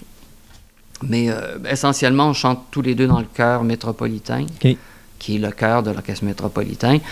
De loin en loin, on chante avec le chœur de l'OSM. Et ça, ça dépend toujours. Enfin, c'est un ensemble euh, qu'on pourrait dire à géométrie variable. C'est-à-dire que, bon, ils n'appellent pas toujours le même nombre de choristes, ils n'appellent pas toujours les mêmes choristes. euh, Bon. Et ils privilégient, les gens de l'OSM privilégient leurs euh, professionnels. Est-ce que on rentre dans une chorale comme ça ou il faut passer des auditions? Ça, c'est ça, c'est la torture. Oui, hein. des auditions? La torture des auditions. Et c'est surtout que, je, je le disais tantôt, je suis pas un soliste, je suis un choriste. Mhm. Euh, je chante parce que j'aime ça chanter avec d'autres personnes. Alors, de me planter devant quelqu'un euh, et de chanter tout seul, c'est un... Enfin, ça dépend des gens. Pour moi, c'est... Puis pour la plupart des choristes, c'est un exercice assez difficile. Mais c'est la seule façon qu'un chef a d'évaluer notre voix. Règle générale, un- un- une chorale a quatre pupitres qui doivent être à peu près équilibrés. Autrement Je dit, vous appelle un pupitre, c'est... euh, par exemple, les voix de femmes, soprano, voix de femmes, alto, qui sont plus basses, les voix de ténor, qui sont les voix d'hommes les plus hautes, et les basses. Et il faut qu'il y ait à peu près le même nombre de, de- de choristes. Alors, quand un, un chef euh, fait passer des auditions, ben, il, y a certains, il y a un certain nombre de choristes à aller chercher. Euh, évidemment, ben oui, il va chercher euh, la justesse, il va essayer de voir quelqu'un qui respecte la partition, la fameuse partition. Euh, il v- certains chefs vont vouloir qu'on soit capable de faire ce qu'on appelle la lecture à vue. C'est-à-dire, ils nous donnent une partition et il faut la déchiffrer. OK. Ça, vous n'êtes pas préparé. Ça, on n'est pas préparé. C'est ça. Des beaux souvenirs, quelques petites anecdotes pour le plaisir de, de choses que vous avez vécues pendant vos... euh, Euh, oui, ben déjà, ce- le fameux concert de la hum, neuvième de Beethoven pour euh, Mhm. Le centième du Canadien. ouais. C'est, euh, on était derrière un écran sur lequel euh, étaient projetées des images. Le public ne nous voyait pas. Euh, certains pouvaient nous voir, et puis je sais qu'il y a des gens qui se sont dit Oh mon Dieu, ces pauvres gens-là, on était, faut dire qu'on était 1200 choristes derrière l'écran. Ça commence à faire du monde. Et ils se disaient Mais mon Dieu, ils voient pas, ils voient pas le spectacle, ils n'ont pas dû payer leur billet cher. Effectivement, on n'avait pas payé le billet très cher. Et, euh, et quand on a poussé notre première note, c'est à ce moment-là que l'éclairage qu'on a été mis en valeur. en valeur par l'éclairage, c'est-à-dire que les gens ne nous voyaient pas. Euh, la première note qu'on a poussée, on a entendu comme un murmure dans la foule, et de, d'étonnement et de, j'espère, de contentement, mais euh, c'était assez, assez fort, ce moment-là. Si quelqu'un veut commencer ou quelqu'un se désire aller dans le domaine de la, la des chorales ou faire des, des, des chorales, des choses comme ça, comment tu s'y prends? Ben, d'abord, il faut se demander quel genre de musique on veut faire. OK. Euh, Il y a des chorales gospel, il y a des chorales de musique de film, il y a des chorales. euh, euh, une grande partie des chorales au Québec sont des chorales religieuses, c'est-à-dire des chorales qui chantent à l'église le dimanche. Il faut se demander quel genre de musique on veut faire. Euh, si on veut faire de la musique populaire, euh, si on veut faire de la musique avec euh, un grand ensemble ou, un petit ensemble, parce que moi je fais aussi partie d'un petit ensemble de 24 voix. C'est complètement autre chose. Une fois qu'on... ben, Il faut aussi se demander, bon, quel genre de voix on a, c'est-à-dire, il faut, savoir, un aller explorer un petit peu, savoir si on est ténor, basse. Bon, je suppose aussi qu'il faut être prêt à investir beaucoup de temps. Parce que veut, veut pas, Et- comme toi, on parlait de pratiquer des. des, des, euh, Encore là, ça, tout dépend de la euh, difficulté du répertoire qu'on a à chanter. Mhm. Parce que ça peut être très satisfaisant aussi de, de chanter. En fin de compte, quand on chante, on peut aimer être en gang, être avec un ensemble, puis partager une activité. Euh, de la musique, pourquoi pas? c'est- comme... Bon, il y a des gens qui préfèrent aller jouer au golf. Ça n'empêche pas d'aller jouer au golf, d'ailleurs. Non, effectivement. Euh, et une fois qu'on a établi ce qu'on veut faire, ben là, on peut, on fouille sur Internet et on, cherche une chorale euh, près de chez soi. Il y a toutes sortes de choses dont il faut tenir compte, là, les, les- les journées de répétition, euh, le nombre de concerts par année. Euh, et oui, tout dépend de combien de temps on veut y consacrer. Monsieur Bédard, quelle belle passion que vous avez. On vous remercie d'avoir été avec nous aujourd'hui à l'émission. Et puis, bonne chance dans le reste de votre carrière, qui ne fait, je suis certain, que commencer. Vous en avez encore pour plusieurs années. Mais c'est pas vraiment une carrière, c'est C'est une carrière de passion. c'est un parcours. Voilà. Merci beaucoup, Monsieur Bédard. Merci beaucoup.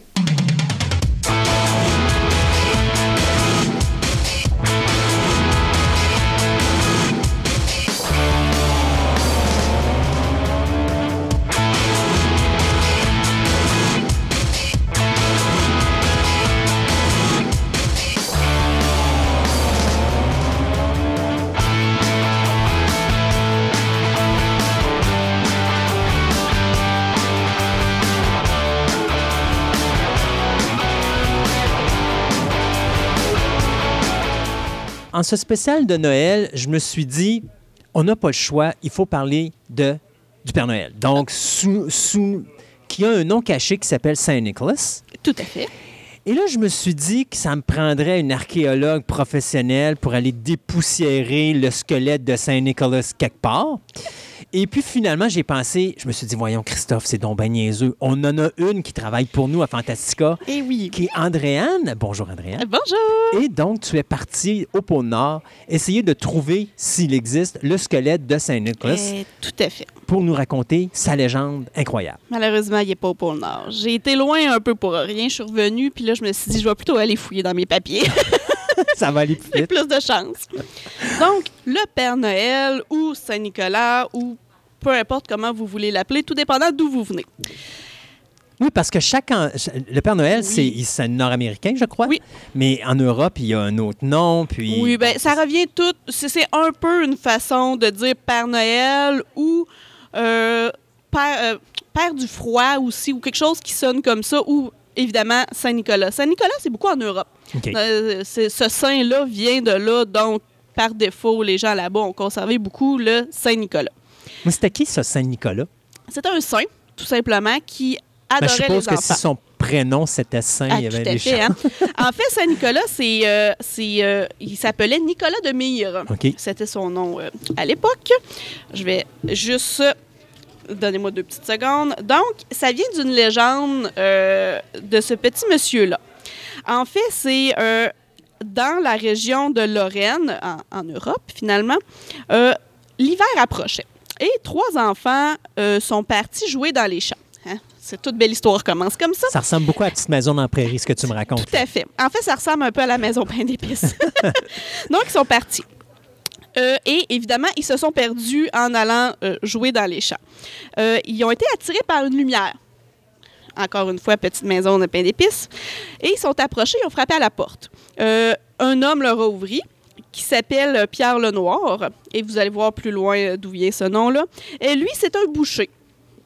Mais bon, c'était pas euh, quelqu'un de très gentil dans la vie, disons. Alors, Donc, j'a- j'aimerais tout de suite t'arrêter et dire, euh, ce n'est pas une, émission d'Halloween ici, c'est vraiment une émission de Noël, fait. donc il n'y a pas d'horreur et de choses comme ça. Je, je vais vite passer par-dessus la petite horreur. Donc, Tu sais, surtout le gars s'appelle Le Noir, je sais pas. tout à fait. et, et bon, il leur a offert l'hospitalité pour la nuit. Donc, euh, ils sont rentrés dans la maison. Mais euh, dès que les enfants ont été entrés, ah, comble de malheur, il les a tués. Il les a coupés en tout petits morceaux. Ah. Et il les a mis dans un grand saloir pour faire ce, ce qu'ils appellent du petit salé. Pourquoi est-ce Euh. que je suis, pas le, je suis le seul à l'avoir vu venir, celle-là? Ah, c'est- assez évident. et Saint-Nicolas, qui chevauchait son âne et qui passait par là comme par hasard, euh, a, vu la- a vu une maison avec la lumière allumée. Donc, il a frappé la porte. Euh, L'homme qui ne pouvait pas refuser, en fait, il n'était pas juste prêtre, juste comme ça, Saint-Nicolas, il était évêque. Donc, tu ne peux pas refuser l'hospitalité à un évêque, même si tu viens de couper en petits morceaux trois enfants. Donc, euh, il l'a invité à dîner. Et euh, comme par hasard, son invité, Saint-Nicolas, lui a demandé du petit salé. Donc, il a vite compris qu'il était complètement démasqué et qu'il était pris au piège. Et devant ça, devant un évêque, qu'est-ce que tu fais? Il s'est confessé, il a avoué ses crimes. Euh, le, le, le, le, l'évêque, Saint-Nicolas, il a étendu trois doigts au-dessus du petit salé et ça l'a ramené à la vie les trois enfants. Oh, c'est donc. Donc, il est venu un peu par ces gestes-là devenir le, le père des enfants. C'est lui le protecteur qui euh, amène beaucoup aux enfants. Euh, et pour punir un petit peu Pierre Lenoir, il l'a attaché à son âne et l'a gardé avec lui toute sa vie, entre parenthèses, pour le punir. Donc, je- ceux qui écoutaient les petites émissions pour enfants qui s'appelaient Santa Claus ou Père Mhm. Noël, tu as le, Père Fouettard dans cette émission-là, qui est finalement l'inverse du Père Noël. Et c'est ce personnage-là de Pierre Lenoir qui est devenu le, le Père Fouettard.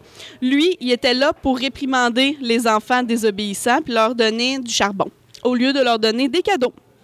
Donc, c'est vraiment l'opposé complètement l'un de l'autre. Mais on voit déjà une amélioration sur son comportement face à ce qu'il faisait aux enfants avant. Oui, mais là, il s'était repenti, Oui. évidemment, devant l'homme de Dieu. Mais, euh, et, et c'est pour ça qu'on le voit, on les voit souvent Ensemble. ensemble, dans toute la mythologie. Tu as le bon versus le mal. Le, le- le- le- le- ça, ça- ça- ça- ça nous suit partout. Et Pierre Lenoir, ce qui est un petit peu étrange, ben pas étrange, mais en fait, le, père Fouettard, c'est vraiment, dans les pays européens, c'est un noir, avec les cheveux noirs frisés, un petit chapeau blanc. Puis ce personnage-là était joué par des blancs OK. dans les pièces de théâtre et sous. Donc, tu voyais vraiment des blancs qui, Oui, qui se mettaient de la suie, qui venaient tout noir. C'est vraiment quelque chose de particulier. Et une autre chose que le père Fouettard a amené aussi, lui, c'est associé, ce personnage-là est associé au bruit. Et l'histoire des grelots qui suivent euh, le Père Noël vient du Père Fouettard, en fait. Tout ce qui était euh, fouet qui claque, chaîne, cloche, grelot, euh, les gros bruits de, pas avec des grosses bottes, tout ça vient du Père Fouettard. Mais nous, ici, au Québec, on n'a pas beaucoup cette image-là du, du Père Fouettard, mais tout ce qui est les bruits qui viennent avec le Père Noël a suivi, par contre, tout ce qui est clochettes, Ouais. tout ce qui est traîneau et tout. Donc, euh, c'est un personnage qui est quand même important, mais que nous, on a eu un petit peu moins, mais qu'on entend parler une fois de temps en temps. Donc, le Saint-Nicolas vient vraiment de là, de cette euh, légende-là qui, euh, qui est vraiment une légende d'Europe, mais qui a perduré autour de, de, de- de tous les monde temps. entier, oui. C'est ça. En Europe, Noël, si je peux dire, est- c'est la fête de Saint-Nicolas, et pas toujours fêtée le 25 OK? la, la fête de Saint-Nicolas est début décembre, mais le 6 ou le 7 décembre. OK. Mais ça vient, le, le fait que c'est devenu le 25 décembre, en fait, c'est vraiment, bon, de un, c'est quand l'Église catholique euh, a voulu reprendre tout ce qui était, euh, toutes les anciennes fêtes, parce qu'au début, je pense que je vais partir du début. Ah, oui, donc? C'est issu de où, la fête de Noël? Bon. Hein? Ça vient de- d'une fête euh, de, de, euh, voyons, qui s'appelle les Saturnales, voilà, qui est une fête païenne complètement, qui était vraiment finalement associée au solstice d'hiver. Euh, on passait des, de, de- les nuits les plus longues, puis là, ça commençait à se raccourcir. Et euh, à l'occasion de cette fête-là, à l'époque, on organisait des repas, on échangeait des cadeaux, on offrait des figurines aux enfants, on plaçait des plantes vertes dans les maisons qui sont du gui et du hou. Quelle, étrange correspondance avec euh, la fête de Noël. Mais à partir de euh, l'année 274, ça s'est vraiment prolongé jusqu'au 25 décembre. Parce qu'en fait, dans le coin, à partir du 19, du 19 au 22, c'est le solstice à peu près, tout Ouais. dépendant des années. Donc, ça, a continué euh, Ils ont jusqu'au prolongé. 25. Merci. Euh, quand ils ont voulu christianiser finalement la fête de Noël, ils se sont dit la fête du saint le plus proche, c'est Saint-Nicolas. Saint-Nicolas, c'était début décembre. Comme c'était le père des enfants, tout ça, ils ont tous mis ça un petit peu ensemble. Mais il existe deux calendriers. Il existe, bon, le calendrier que nous, on connaît, euh, qui est le calendrier grégorien. Et puis l'autre calendrier, là, je cherche le nom, parce que je le cherche, je le trouve pas. Euh, c'était le calendrier des, euh, des orthodoxes, voilà, qui, eux, mettaient la fête, la fête de Saint-Nicolas tombait le 19 décembre. Donc, en mettant tout ça ensemble, ils ont décidé, on met ça le 25 décembre. Mais qu'est-ce qui a fait que c'était le 25? Parce que tu avais le début du mois. Le 9, je crois? Ben, c'est euh, tout dépendant des calendriers, tout dépendant de. Dans le fond, les orthodoxes avaient un autre calendrier. Mhm. C'est le nom du calendrier que je cherchais, mais je l'ai complètement perdu. Euh, ça, ça faisait à peu près un décalage de deux semaines dans les dates. Donc, dans cette fête-là, les- pour les orthodoxes, la fête de Saint-Nicolas était le 19 décembre. Oui, Pour nous, était le 6 décembre. c'est ça. Donc- on fait 19 plus 6, ça fait 25. Du- Mais ils sont dit non, c'est c'est plus proche du 19 OK. pour que les lupercales, finalement, pour sup- supplanter, pas les lupercales, mais les saturnales, pour supplanter ça, ils ont, ils ont dit On ça, va 25. être là. Puis, évidemment, avec les années, tu as la fête du petit Jésus qui s'est collée à ça et ils ont décidé de tout mettre ensemble, qui est le 25 décembre. Euh, ah, je l'ai, c'est le calendrier julien. Hein? Il suffisait que j'arrête de le chercher pour le trouver. qui était le 19 décembre. Finalement. Euh, et pourquoi on a passé de Saint-Nicolas à Santa Claus Ouais. ou le Père Noël? En fait, c'est assez simple. C'est à cause d'un mouvement qu'il y a eu euh, au début du 19e siècle en Amérique du Nord, vraiment ici, qui était vraiment un phénomène d'américanisation, d'uniformisation et de déchristianisation. Là, on voulait se débarrasser Déjà? de... Ah oui, déjà, déjà. Mon Dieu, c'est, je pensais. Moi, Ben, je- euh, aux États-Unis, OK. pas tant que ça euh, au, au Canada ou au Québec encore. Donc, et c'est aussi une question, euh, dans la deuxième moitié du 19e siècle, il y avait beaucoup d'immigrants qui traversaient aux États-Unis. Donc, pour intégrer ces immigrants-là, qui sont arrivés finalement avec un peu leur, leur tradition européenne de Saint-Nicolas, euh, de, de tout ce qui est euh, les reines, euh, les lutins, les sapins, parce que ça vient vraiment d'Europe. Ils ont décidé de tout mélanger ça ensemble, de sortir ce qui, ce qui était religieux. Et ces on a passé de Saint-Nicolas à Santa Claus. OK. Mais il n'a pas toujours été physiquement comme on le connaît aujourd'hui, c'est-à-dire avec euh, le rouge, blanc et tout ça. Et puis En- aimer les gâteaux, et puis prendre de la Ben, bedaine. et puis ça, patata. oui, parce que dans les pays européens, euh, le Saint-Nicolas, qui se promenait avec son âne, finalement, avec le, le père fouetteur attaché, euh, quand il se promenait de maison en maison pour donner les friandises aux enfants, les enfants laissaient quelque chose à manger pour Saint-Nicolas et une carotte pour son reine. Et il savait le lendemain, quand il y avait un cadeau et que ça a été mangé, qu'il avait bel et bien passé. OK. Donc, ça aussi, c'est quelque chose qui est resté puis qui, est, euh, qui, qui a suivi aussi. C'est super intéressant. Mais euh, juste pour euh, revenir aussi, ceux qui, ont, qui connaissent l'émission pour enfants Jack Frost. Oui. À l'intérieur de ça, tu as, de, bon, je cherche son nom, Dead Mor- Morose. Dead Morose, qui est un grand personnage, qui est un peu le, père de la neige. En tout cas, il est habillé tout en bleu avec une grande barbe blanche. Ça vient de Russie. Et c'est le Père Noël de Russie, qui, à l'origine, en fait, était vraiment méchant. Mais pour essayer de rassembler le plus de gens, il est devenu bon au fil des années. Il est passé finalement de style Père Fouettard à Père Noël. Et on voit vraiment, il y a une grande robe bleue euh, avec un grand sceptre et euh, une poche de jouets, quand il était devenu gentil, là, finalement, pour les enfants. Et cette- ce, ce personnage-là de Dead Morose, il passait de maison à maison accompagné de sa fille, qui était prénommée la Fée des Neiges ou la Fée des Glaces. Oh! Donc, notre fameuse Fée des Glaces Vient de là, de, de la Russie. de la Russie. Puis si on prend tout ça ensemble, ça fait un peu notre personnage de, du Père Noël. Mais pourquoi on a passé de un âne à huit reines? Ça, c'est intéressant. Hmm. Hey, mais face à part, avant qu'on Ah oui. qu'on aille au- à l'histoire des reines, mais Oui. euh, je pense que je peux savoir, je peux comprendre pourquoi les Russes, le Père Noël était méchant au début. Euh, c'est du communisme. Oui. Puis le Père Noël représente vraiment plus la société nord-américaine. On donne des cadeaux, on a une richesse.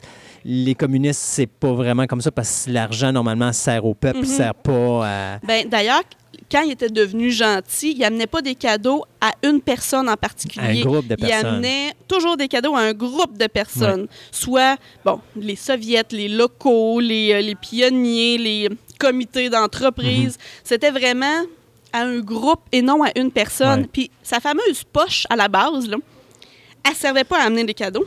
Elle servait à congeler les gens, enlever les enfants, qu'il mettait dans son grand sac puis qu'il laissait geler dehors.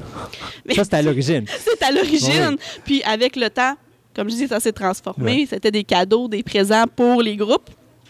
Donc, c'est, on voit, on voit la, la, la, la, la- je L'évolution. du personnage euh, en Russie. C'est quand même, euh, c'est quand même vraiment euh, drôle. Et c'est sous l'influence de l'Église orthodoxe qui a un petit peu coulé en Russie qu'il est devenu Ouais, euh, finalement gentil. Un good guy. Exactement. Avec sa fille des glaces. Avec sa fille des glaces. Et donc, on parle comment qu'on a reines passé du d'un âne à tomber à une coupelle de reine? Ouais. Donc, euh, comme on sait, il y a huit reines. Et Demande-moi pas les noms à part Prancer. moi, je euh, le sais. Tornade, Danseur, Furie, Fringant, Comète, Cupidon, Éclair et Tonnerre. Puis Prancer, celui, c'est lequel là-dedans? Parce que Je les connais. Moi, je Moi, je connais. les connais en français. Ah, c'est ça. OK. Je le sais pas. Ça doit être dans...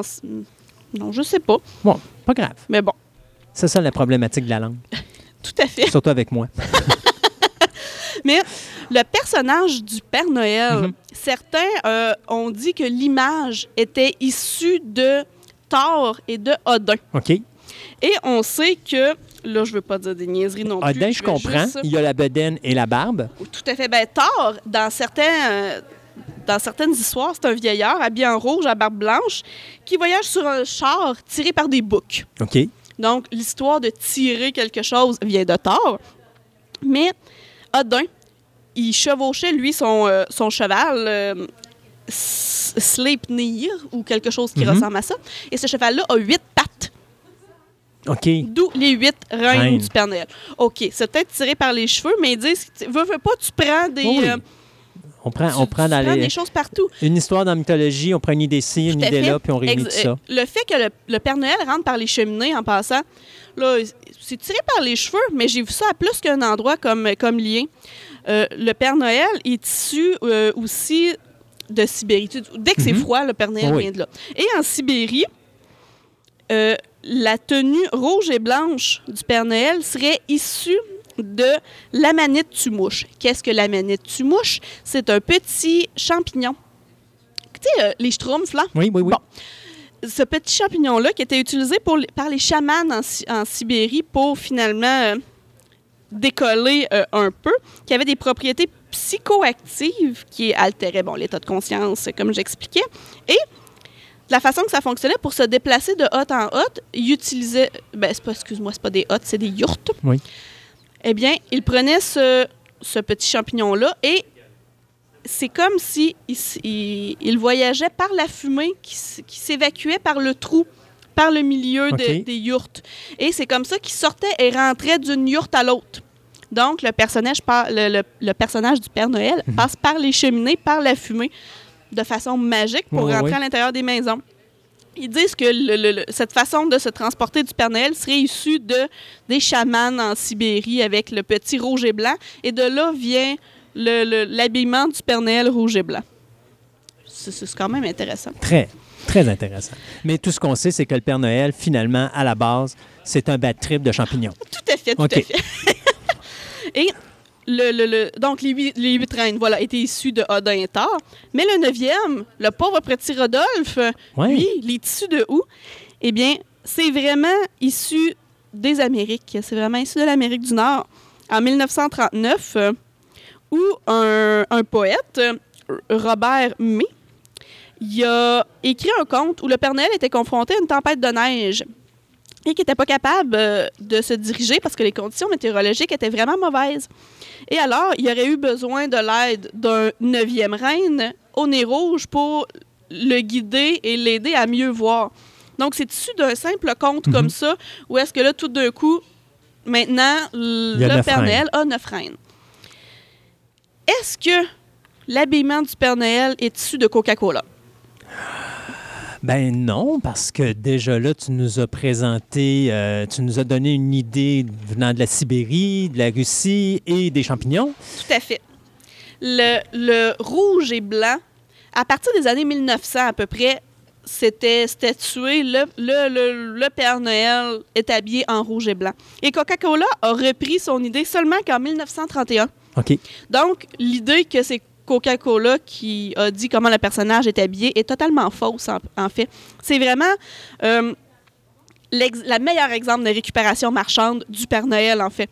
C'est Coca-Cola qui l'a fait, ou est-ce que il a collé finalement son image de marque à celui du Père Noël, et ça l'a fait des milles avec ça. Fait qu'en réalité, ce que tu me dis, c'est qu'avant que Coca-Cola le prenne en 31, Mhm. le Père Noël avait pas vraiment euh, un costume ou un look que les gens associaient à autant que ce qu'on le fait aujourd'hui avec l'avènement. Il non, non, non. Ben, il y avait Coca-Cola. des journaux. Ouais. À l'époque, les journaux euh, avaient des contes pour les enfants, Ouais. avaient des histoires à l'intérieur. C'était plus comme des livres, finalement, que comme des journaux euh, comme aujourd'hui. Au niveau populaire, que tout le monde dise OK, le Père Noël, il ressemble vraiment à Ben, ça. Euh, Dans ces contes-là, ils étaient comme ça, les Pères OK. Noël. C'est un peu ça, en fait, qui a figé. Mais où est-ce que vraiment c'est devenu populaire au travers du monde, je dirais même, c'est vraiment quand il y a eu des récupérations marchandes. Ouais. avec le Père Noël. Euh, Poulet Free Kentucky avec le colonel Sanders est issu de, de ça un peu du look. Euh, et puis, euh, il y en a un autre aussi, euh, Volkswagen, qui a repris dans beaucoup d'annonces un type, à l'époque, un, un type le Père Noël, finalement. La marque Papa Noël, Mhm. Là, c'est des chiffres de 2013, par contre. Mais la marque Papa Noël vaut 1600 milliards de dollars. Il y a Wow. été un jour, quelqu'un a dit la marque Papa Noël. Ça, c'est en 2013. Juste pour faire euh, une, une- une image avec ça, Apple, à cette époque-là, est évalué à 87,3 milliards. Et l'autre, c'est 1600 milliards. C'est fou raide. Euh, et ça a vraiment fait le tour du monde, même dans des pays qui ne sont pas de tradition chrétienne, comme la Chine, exemple. Mais en Chine, on est vraiment loin de la tradition chrétienne, mais ça l'a fait des percées quand même, où le 25 décembre, tu décores, t'offres des, euh, des présents, alors que pour eux, ça n'a tellement aucune incidence. Ça a le petit Jésus et puis tout ça, pour Ouais. eux, ça ne vient, ça vient de nulle part. Et il y en a beaucoup qui ont profité de ça. Ce qu'on voit aussi, euh, ça a été beaucoup en Europe. Ça a été repris par la, la haute bourgeoisie. Tu sais, les, euh, vraiment les grandes vitrines avec euh, une tonne de jeux d'enfants, Ouais. avec ça, ça vient, c'est issu d'Europe et aussi d'Amérique euh, quand même. Ou est-ce que là, c'est vraiment une appropriation marchande complète? Parce qu'à la base, c'était pas tant des jeux achetés, c'était pas tant question monétaire. C'est qu'on on félicitait finalement les, les, en- les- les enfants qui avaient été gentils au courant de l'année, qui avaient aidé leur- leurs copains et puis tout ça. Et là, ça s'est complètement déplacé où tu achètes des cadeaux, tu donnes des cadeaux. euh, Ça on a perdu la raison d'être. Je pense que Oui. aujourd'hui, Noël est rendu plus commercial. Oui. Qu'il est rendu. euh, ça veut plus rien dire. Non. Tu sais, moi, je, regarde à l'époque, on, puis on parle des années 70, euh, les gens, comme on commençait à décorer pour Noël, c'était une à deux semaines avant Noël. Oui. Là, aujourd'hui, tu n'as même pas passé la fête de l'Halloween, les choses de Noël sont déjà sorties. Oui, oui, Puis oui. toi, tu es en train de détruire tranquillement pas vite cette fête-là. à la base, Saint-Nicolas, Mhm. euh, c'était tout le mois de décembre. Tu sais, oui, sa fête Oui, était le sa fête 6 était le décembre, début, ouais. mais tu avais un présent à chaque jour. Un OK. peu ce qui est notre fameux calendrier de l'Avent, finalement. C'était le calendrier de l'Avent qui était les cadeaux. Donc, à chaque jour, il y avait un petit présent pour signifier qu'il avait été bon, gentil, tout ça. Mais tu n'avais pas euh, une apogée le 25 décembre où est-ce que là, tu avais une orgie de cadeaux sous un sapin? C'était pas tout à fait ça. Puis c'était vraiment petit à petit, ce, qui est, ce que nous, on a récupéré comme le calendrier de l'Avent, en fait, c'était ça avant. Ouais. Les cadeaux puis les remerciements du, du- du- du Saint-Nicolas ou du Père Noël. Hmm. C'est, euh, ça fait un peu le tour De Saint-Nicolas. De Saint-Nicolas. Je sais pas si tu avais Des d'autres questions? interrogations. Non, ben écoute, euh, moi, écoute, le Père Noël, euh, c'est, la, la seule chose c'est, qui m'intrigue, c'est euh, le lait. Pourquoi il faut absolument y donner du lait? Ah, ça, c'est une récupération de l'industrie laitière, une autre belle Ah oui? récupération marchande. À partir de quelle année? Tu sais je pas? sais- je sais pas à partir de quelle année, mais euh, Mais remarque que si je, me fais la, si je me fais la petite maison dans la prairie, à cette époque-là, il y en mettait déjà. ça se peut bien. Mais Coca-Cola, c'était offrir un Coke au Père Noël au lieu Oui. d'un verre de lait. Ouais. On parle de 1936, donc. Ouais. Mais c'était la boisson qui était dans, dans toutes les maisons. Ouais. Tu sais, c'était pas un verre d'eau qu'on donnait à l'époque, c'était un verre de lait avec bon, un biscuit ou peu importe. Là. Pauvre Père Noël, il est rendu diabétique aujourd'hui, c'est sûr et certain. Oui. Marie, euh, Andréane, merci beaucoup de nous avoir éclairci sur le mystère du Père Noël ou surnommé Saint-Nicolas. Oui. Et puis, euh, on a une émission de Saint-Valentin qui s'en vient. J'ai envie de t'envoyer quelque part euh, dépoussiérer la légende de la Saint-Valentin. Pas de problème, mission acceptée. Yes, alors on se revoit à ce moment-là. Parfait. Bye.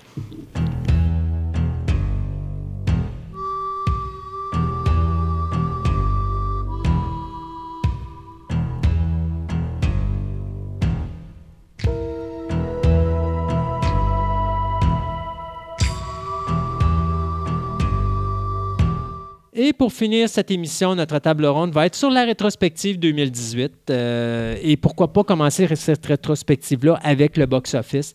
Ben oui. Écoute, on en parlait, Disney qui ramasse pour la deuxième fois de sa carrière et seulement dans l'histoire du cinéma, c'est seulement la deuxième fois, et c'est la seule compagnie qui l'a fait, qui ont dépassé 7 milliards de dollars de recettes. Euh, pas juste en dehors des États-Unis, au global, mondialement parlant, États-Unis et le reste du monde. Euh, donc, euh, en position, bien, c'est sûr que Disney euh, est en tête avec justement, d'après moi, au nord-américain, on va dépasser le 3 milliards de dollars. Euh, au niveau mondial, on a fait quand même, euh, même chose là, euh, 4 milliards de dollars. Donc, c'est quand même beaucoup d'argent. Et c'est important parce que euh, Disney a été euh, cette année le studio qui a ramassé le premier milliard de dollars le plus rapidement de toute l'histoire de l'histoire du cinéma. Donc, c'est en 117 jours, soit le 27 avril, on avait dépassé déjà le premier milliard. Ça, bien sûr, c'est Black Panther Ben oui. qui nous a donné ça. Et avec des films comme Incredibles 2 et avec des films également comme euh, ben, Avengers 3, ben, ça a fait en sorte que ça a été très populaire. Euh, Incredibles 2, d'ailleurs, qui est devenu le premier film d'animation, mais plutôt c'est Pixar, parce qu'avec Incredibles 2, Pixar est devenu le premier film d'animation à avoir trois films qui ont dépassé le 1 milliard de recettes à travers la planète. Donc ça aussi, c'est quelque chose qui s'est fait en euh, 2018. Euh, pour vous donner une position nord-américaine, présentement, Buena Vista ou Disney sont en tête avec euh, 3 milliards de dollars ou 2 milliards 900, euh, deux- 947 millions de dollars. Mais avec Mary Poppins, d'après moi, on devrait pas mal coter ou on devrait être très proche Ouais, du 3 milliards. Environ 27 du- de la part du marché. Au moment où on se parle, Universal sont numéro 2, mais moi, Warner Brothers vont les surclasser, c'est sûr, parce qu'il n'y a pas grand-chose. Il y a 50 millions de dollars de différence. C'est sûr et certain qu'Aquaman va faire Aquaman va les aider, ça c'est sûr. sûr. Dans le week-end, en premier week-end, Aquaman va ramasser ça. Fait d'après moi, Warner Brothers va être deuxième. Universal avec, euh, avec un film finalement euh, qui va chercher quand même Ouais. un gros montant d'argent. C'est euh, Jurassic World. Euh, après ça, on a Sony qui euh, est en quatrième position, suivi de cinquième position avec 20th Century Fox. Paramount en sixième et Lionsgate en septième. Donc, euh, ça, c'est nord-américain. Du côté mondial, ben, dans les films, c'est bien important de souligner que Black Panther est au niveau nord-américain le numéro un avec 700 millions de dollars, suivi de Avengers Infinity War, Infinity War pardon, avec 678 millions de dollars et Incredibles 2 qui arrive en troisième place avec 608 608. millions. Euh, Universal arrive avec Jurassic World avec 400 millions de dollars et Deadpool qui est 20th Century Fox, qui maintenant appartient à Disney, Oui. donc euh, 300 millions de dollars. C'est un beau succès, puis j'aurais pensé qu'il aurait engrangé plus. Ouais, mais euh, pas du tout. Ouais, c'est ça, pas, pas de doute. Les déceptions, bien sûr, c'est Solo qui a fait seulement 213 millions de dollars au box-office nord-américain.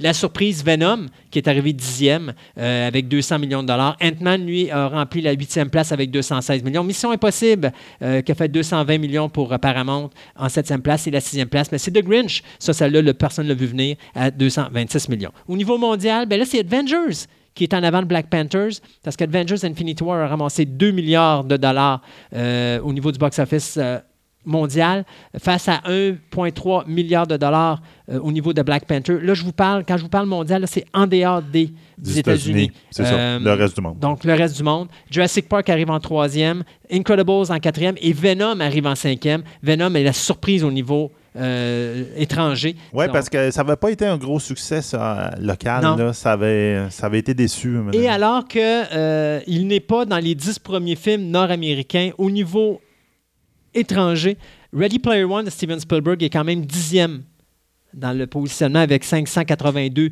millions de dollars. Ça, c'est mon film que moi j'ai aimé cette année. Cette année, la petite Cette surprise, année, moi, ça a été ma belle surprise. C'est un film que je- ça me tente de le réécouter pour voir toutes les, les insights. Ouais, ah ouais, non, effectivement. Puis ça, c'est C'est notre époque. c'est- Ça fait Ouais. référence à notre époque. C'est un genre de film que tu peux écouter dix fois puis tu vas continuer à voir plein de C'est choses. ça. dedans.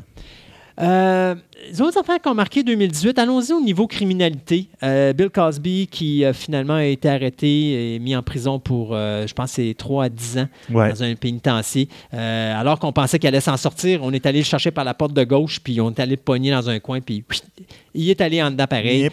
pour euh, toutes ces choses qu'il a commis. Moi, ce qui m'inquiète, par exemple, c'est Harvey Weinstein présentement. Euh, c'est Weinstein, mais moi, je l'appelle Weinstein parce que je considère que c'est le Frankenstein d'Hollywood, euh, qui présentement est en train de s'en sortir. Ah, C'est incroyable. L'avocat qu'il a, il est vraiment bon parce que il réussit à démolir les gens qui sont euh, Ben, pour la. regarde, euh, pour- Le, le, le gars de Juste pour rire, là, ici au Québec, là, Ouais, euh, qui est, euh, le, ouais. Ça. Donc, là, regarde, il y avait tellement de monde qui l'ont dénoncé, puis Ouais. fait la même, mais en fin de compte, il y en a un qui a été retenu pour aller en cours. là. Une Ouais. personne, le reste, c'est dit ah, c'était sa parole contre ta parole, Ouais, il n'y a rien à faire, Il ça rien se à tient faire. pas.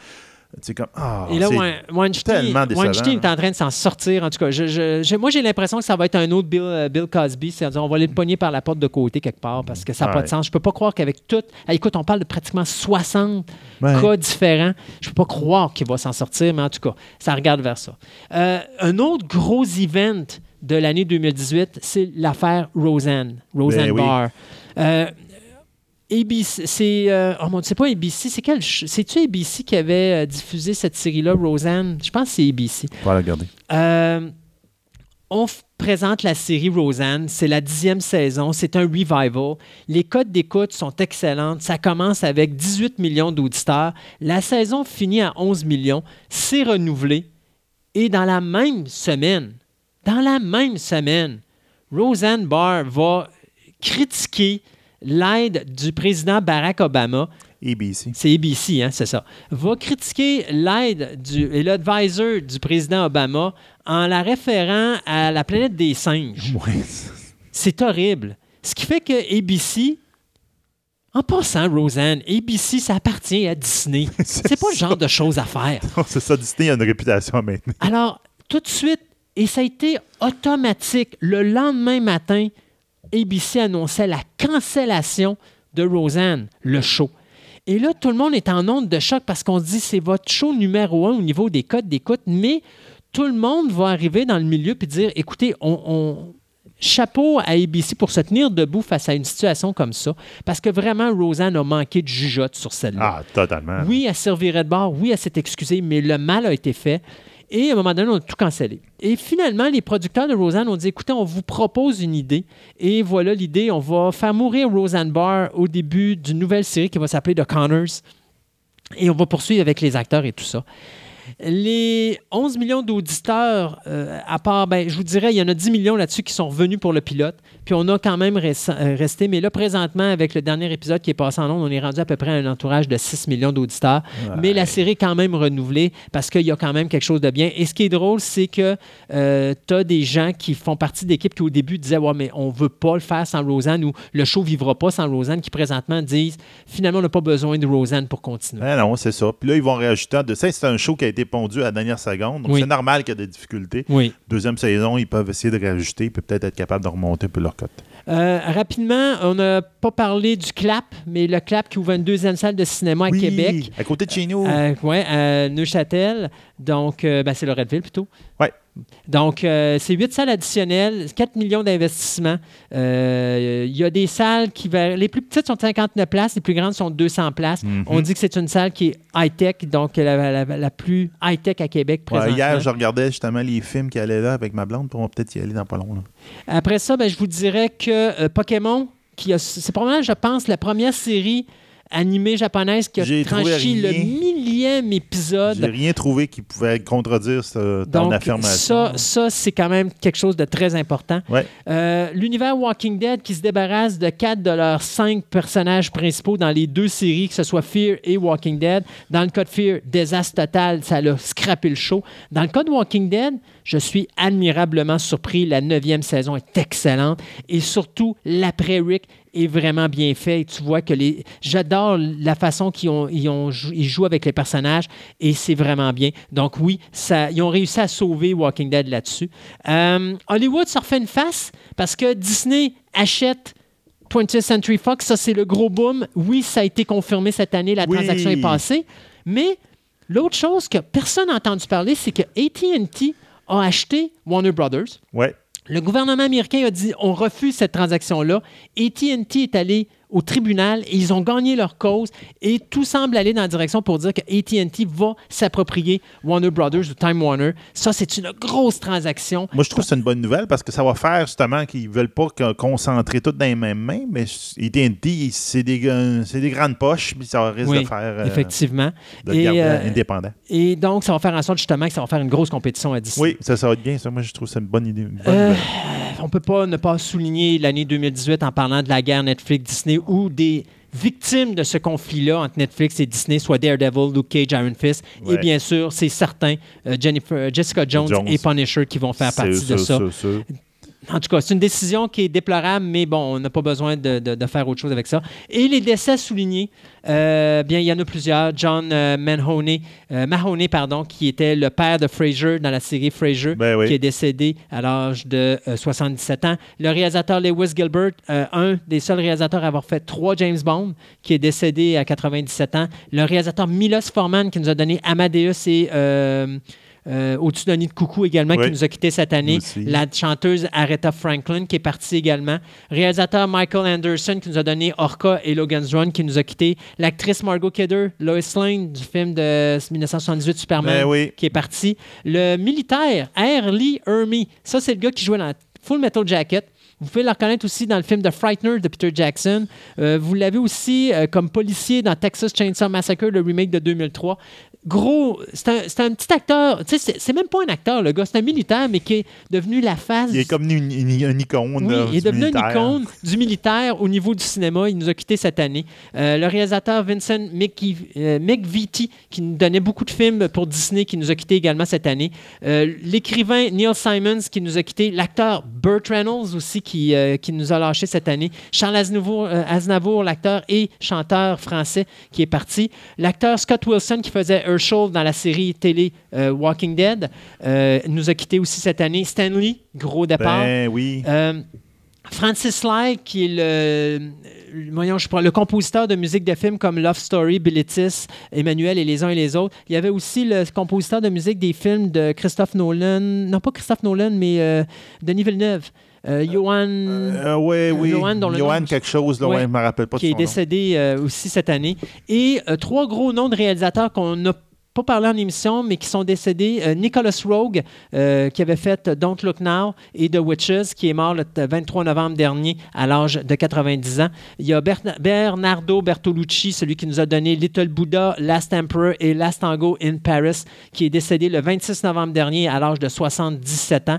Et le réalisateur Jeff Murphy, qui nous a donné euh, Young Guns 2, Free Jack et The Quiet Earth, qui nous a quittés le 3 décembre dernier à l'âge de 80 ans. Et je le garde en dernier parce que Johan Johansson. Joanne Johansson. Je le garde en dernier parce que c'est triste. L'actrice Sandra Lucky, qui était l'ex-blonde à euh, Clint Eastwood, qui est décédée. On a annoncé la nouvelle cette semaine. Oui, ça a été la grosse nouvelle cette Ouais, semaine. la grosse nouvelle cette semaine, sauf que l'actrice est morte le 3 novembre dernier. Oui, ça, je la comprends pas. Thumbs up, les boys, vous êtes vraiment à l'affût. Donc, ça, c'est notre Puis rétrospective. dans tes délais, là, Oui. dans, des, dans des délais, dans tes décès. décès, euh, je rajouterais Stephen Hawkins.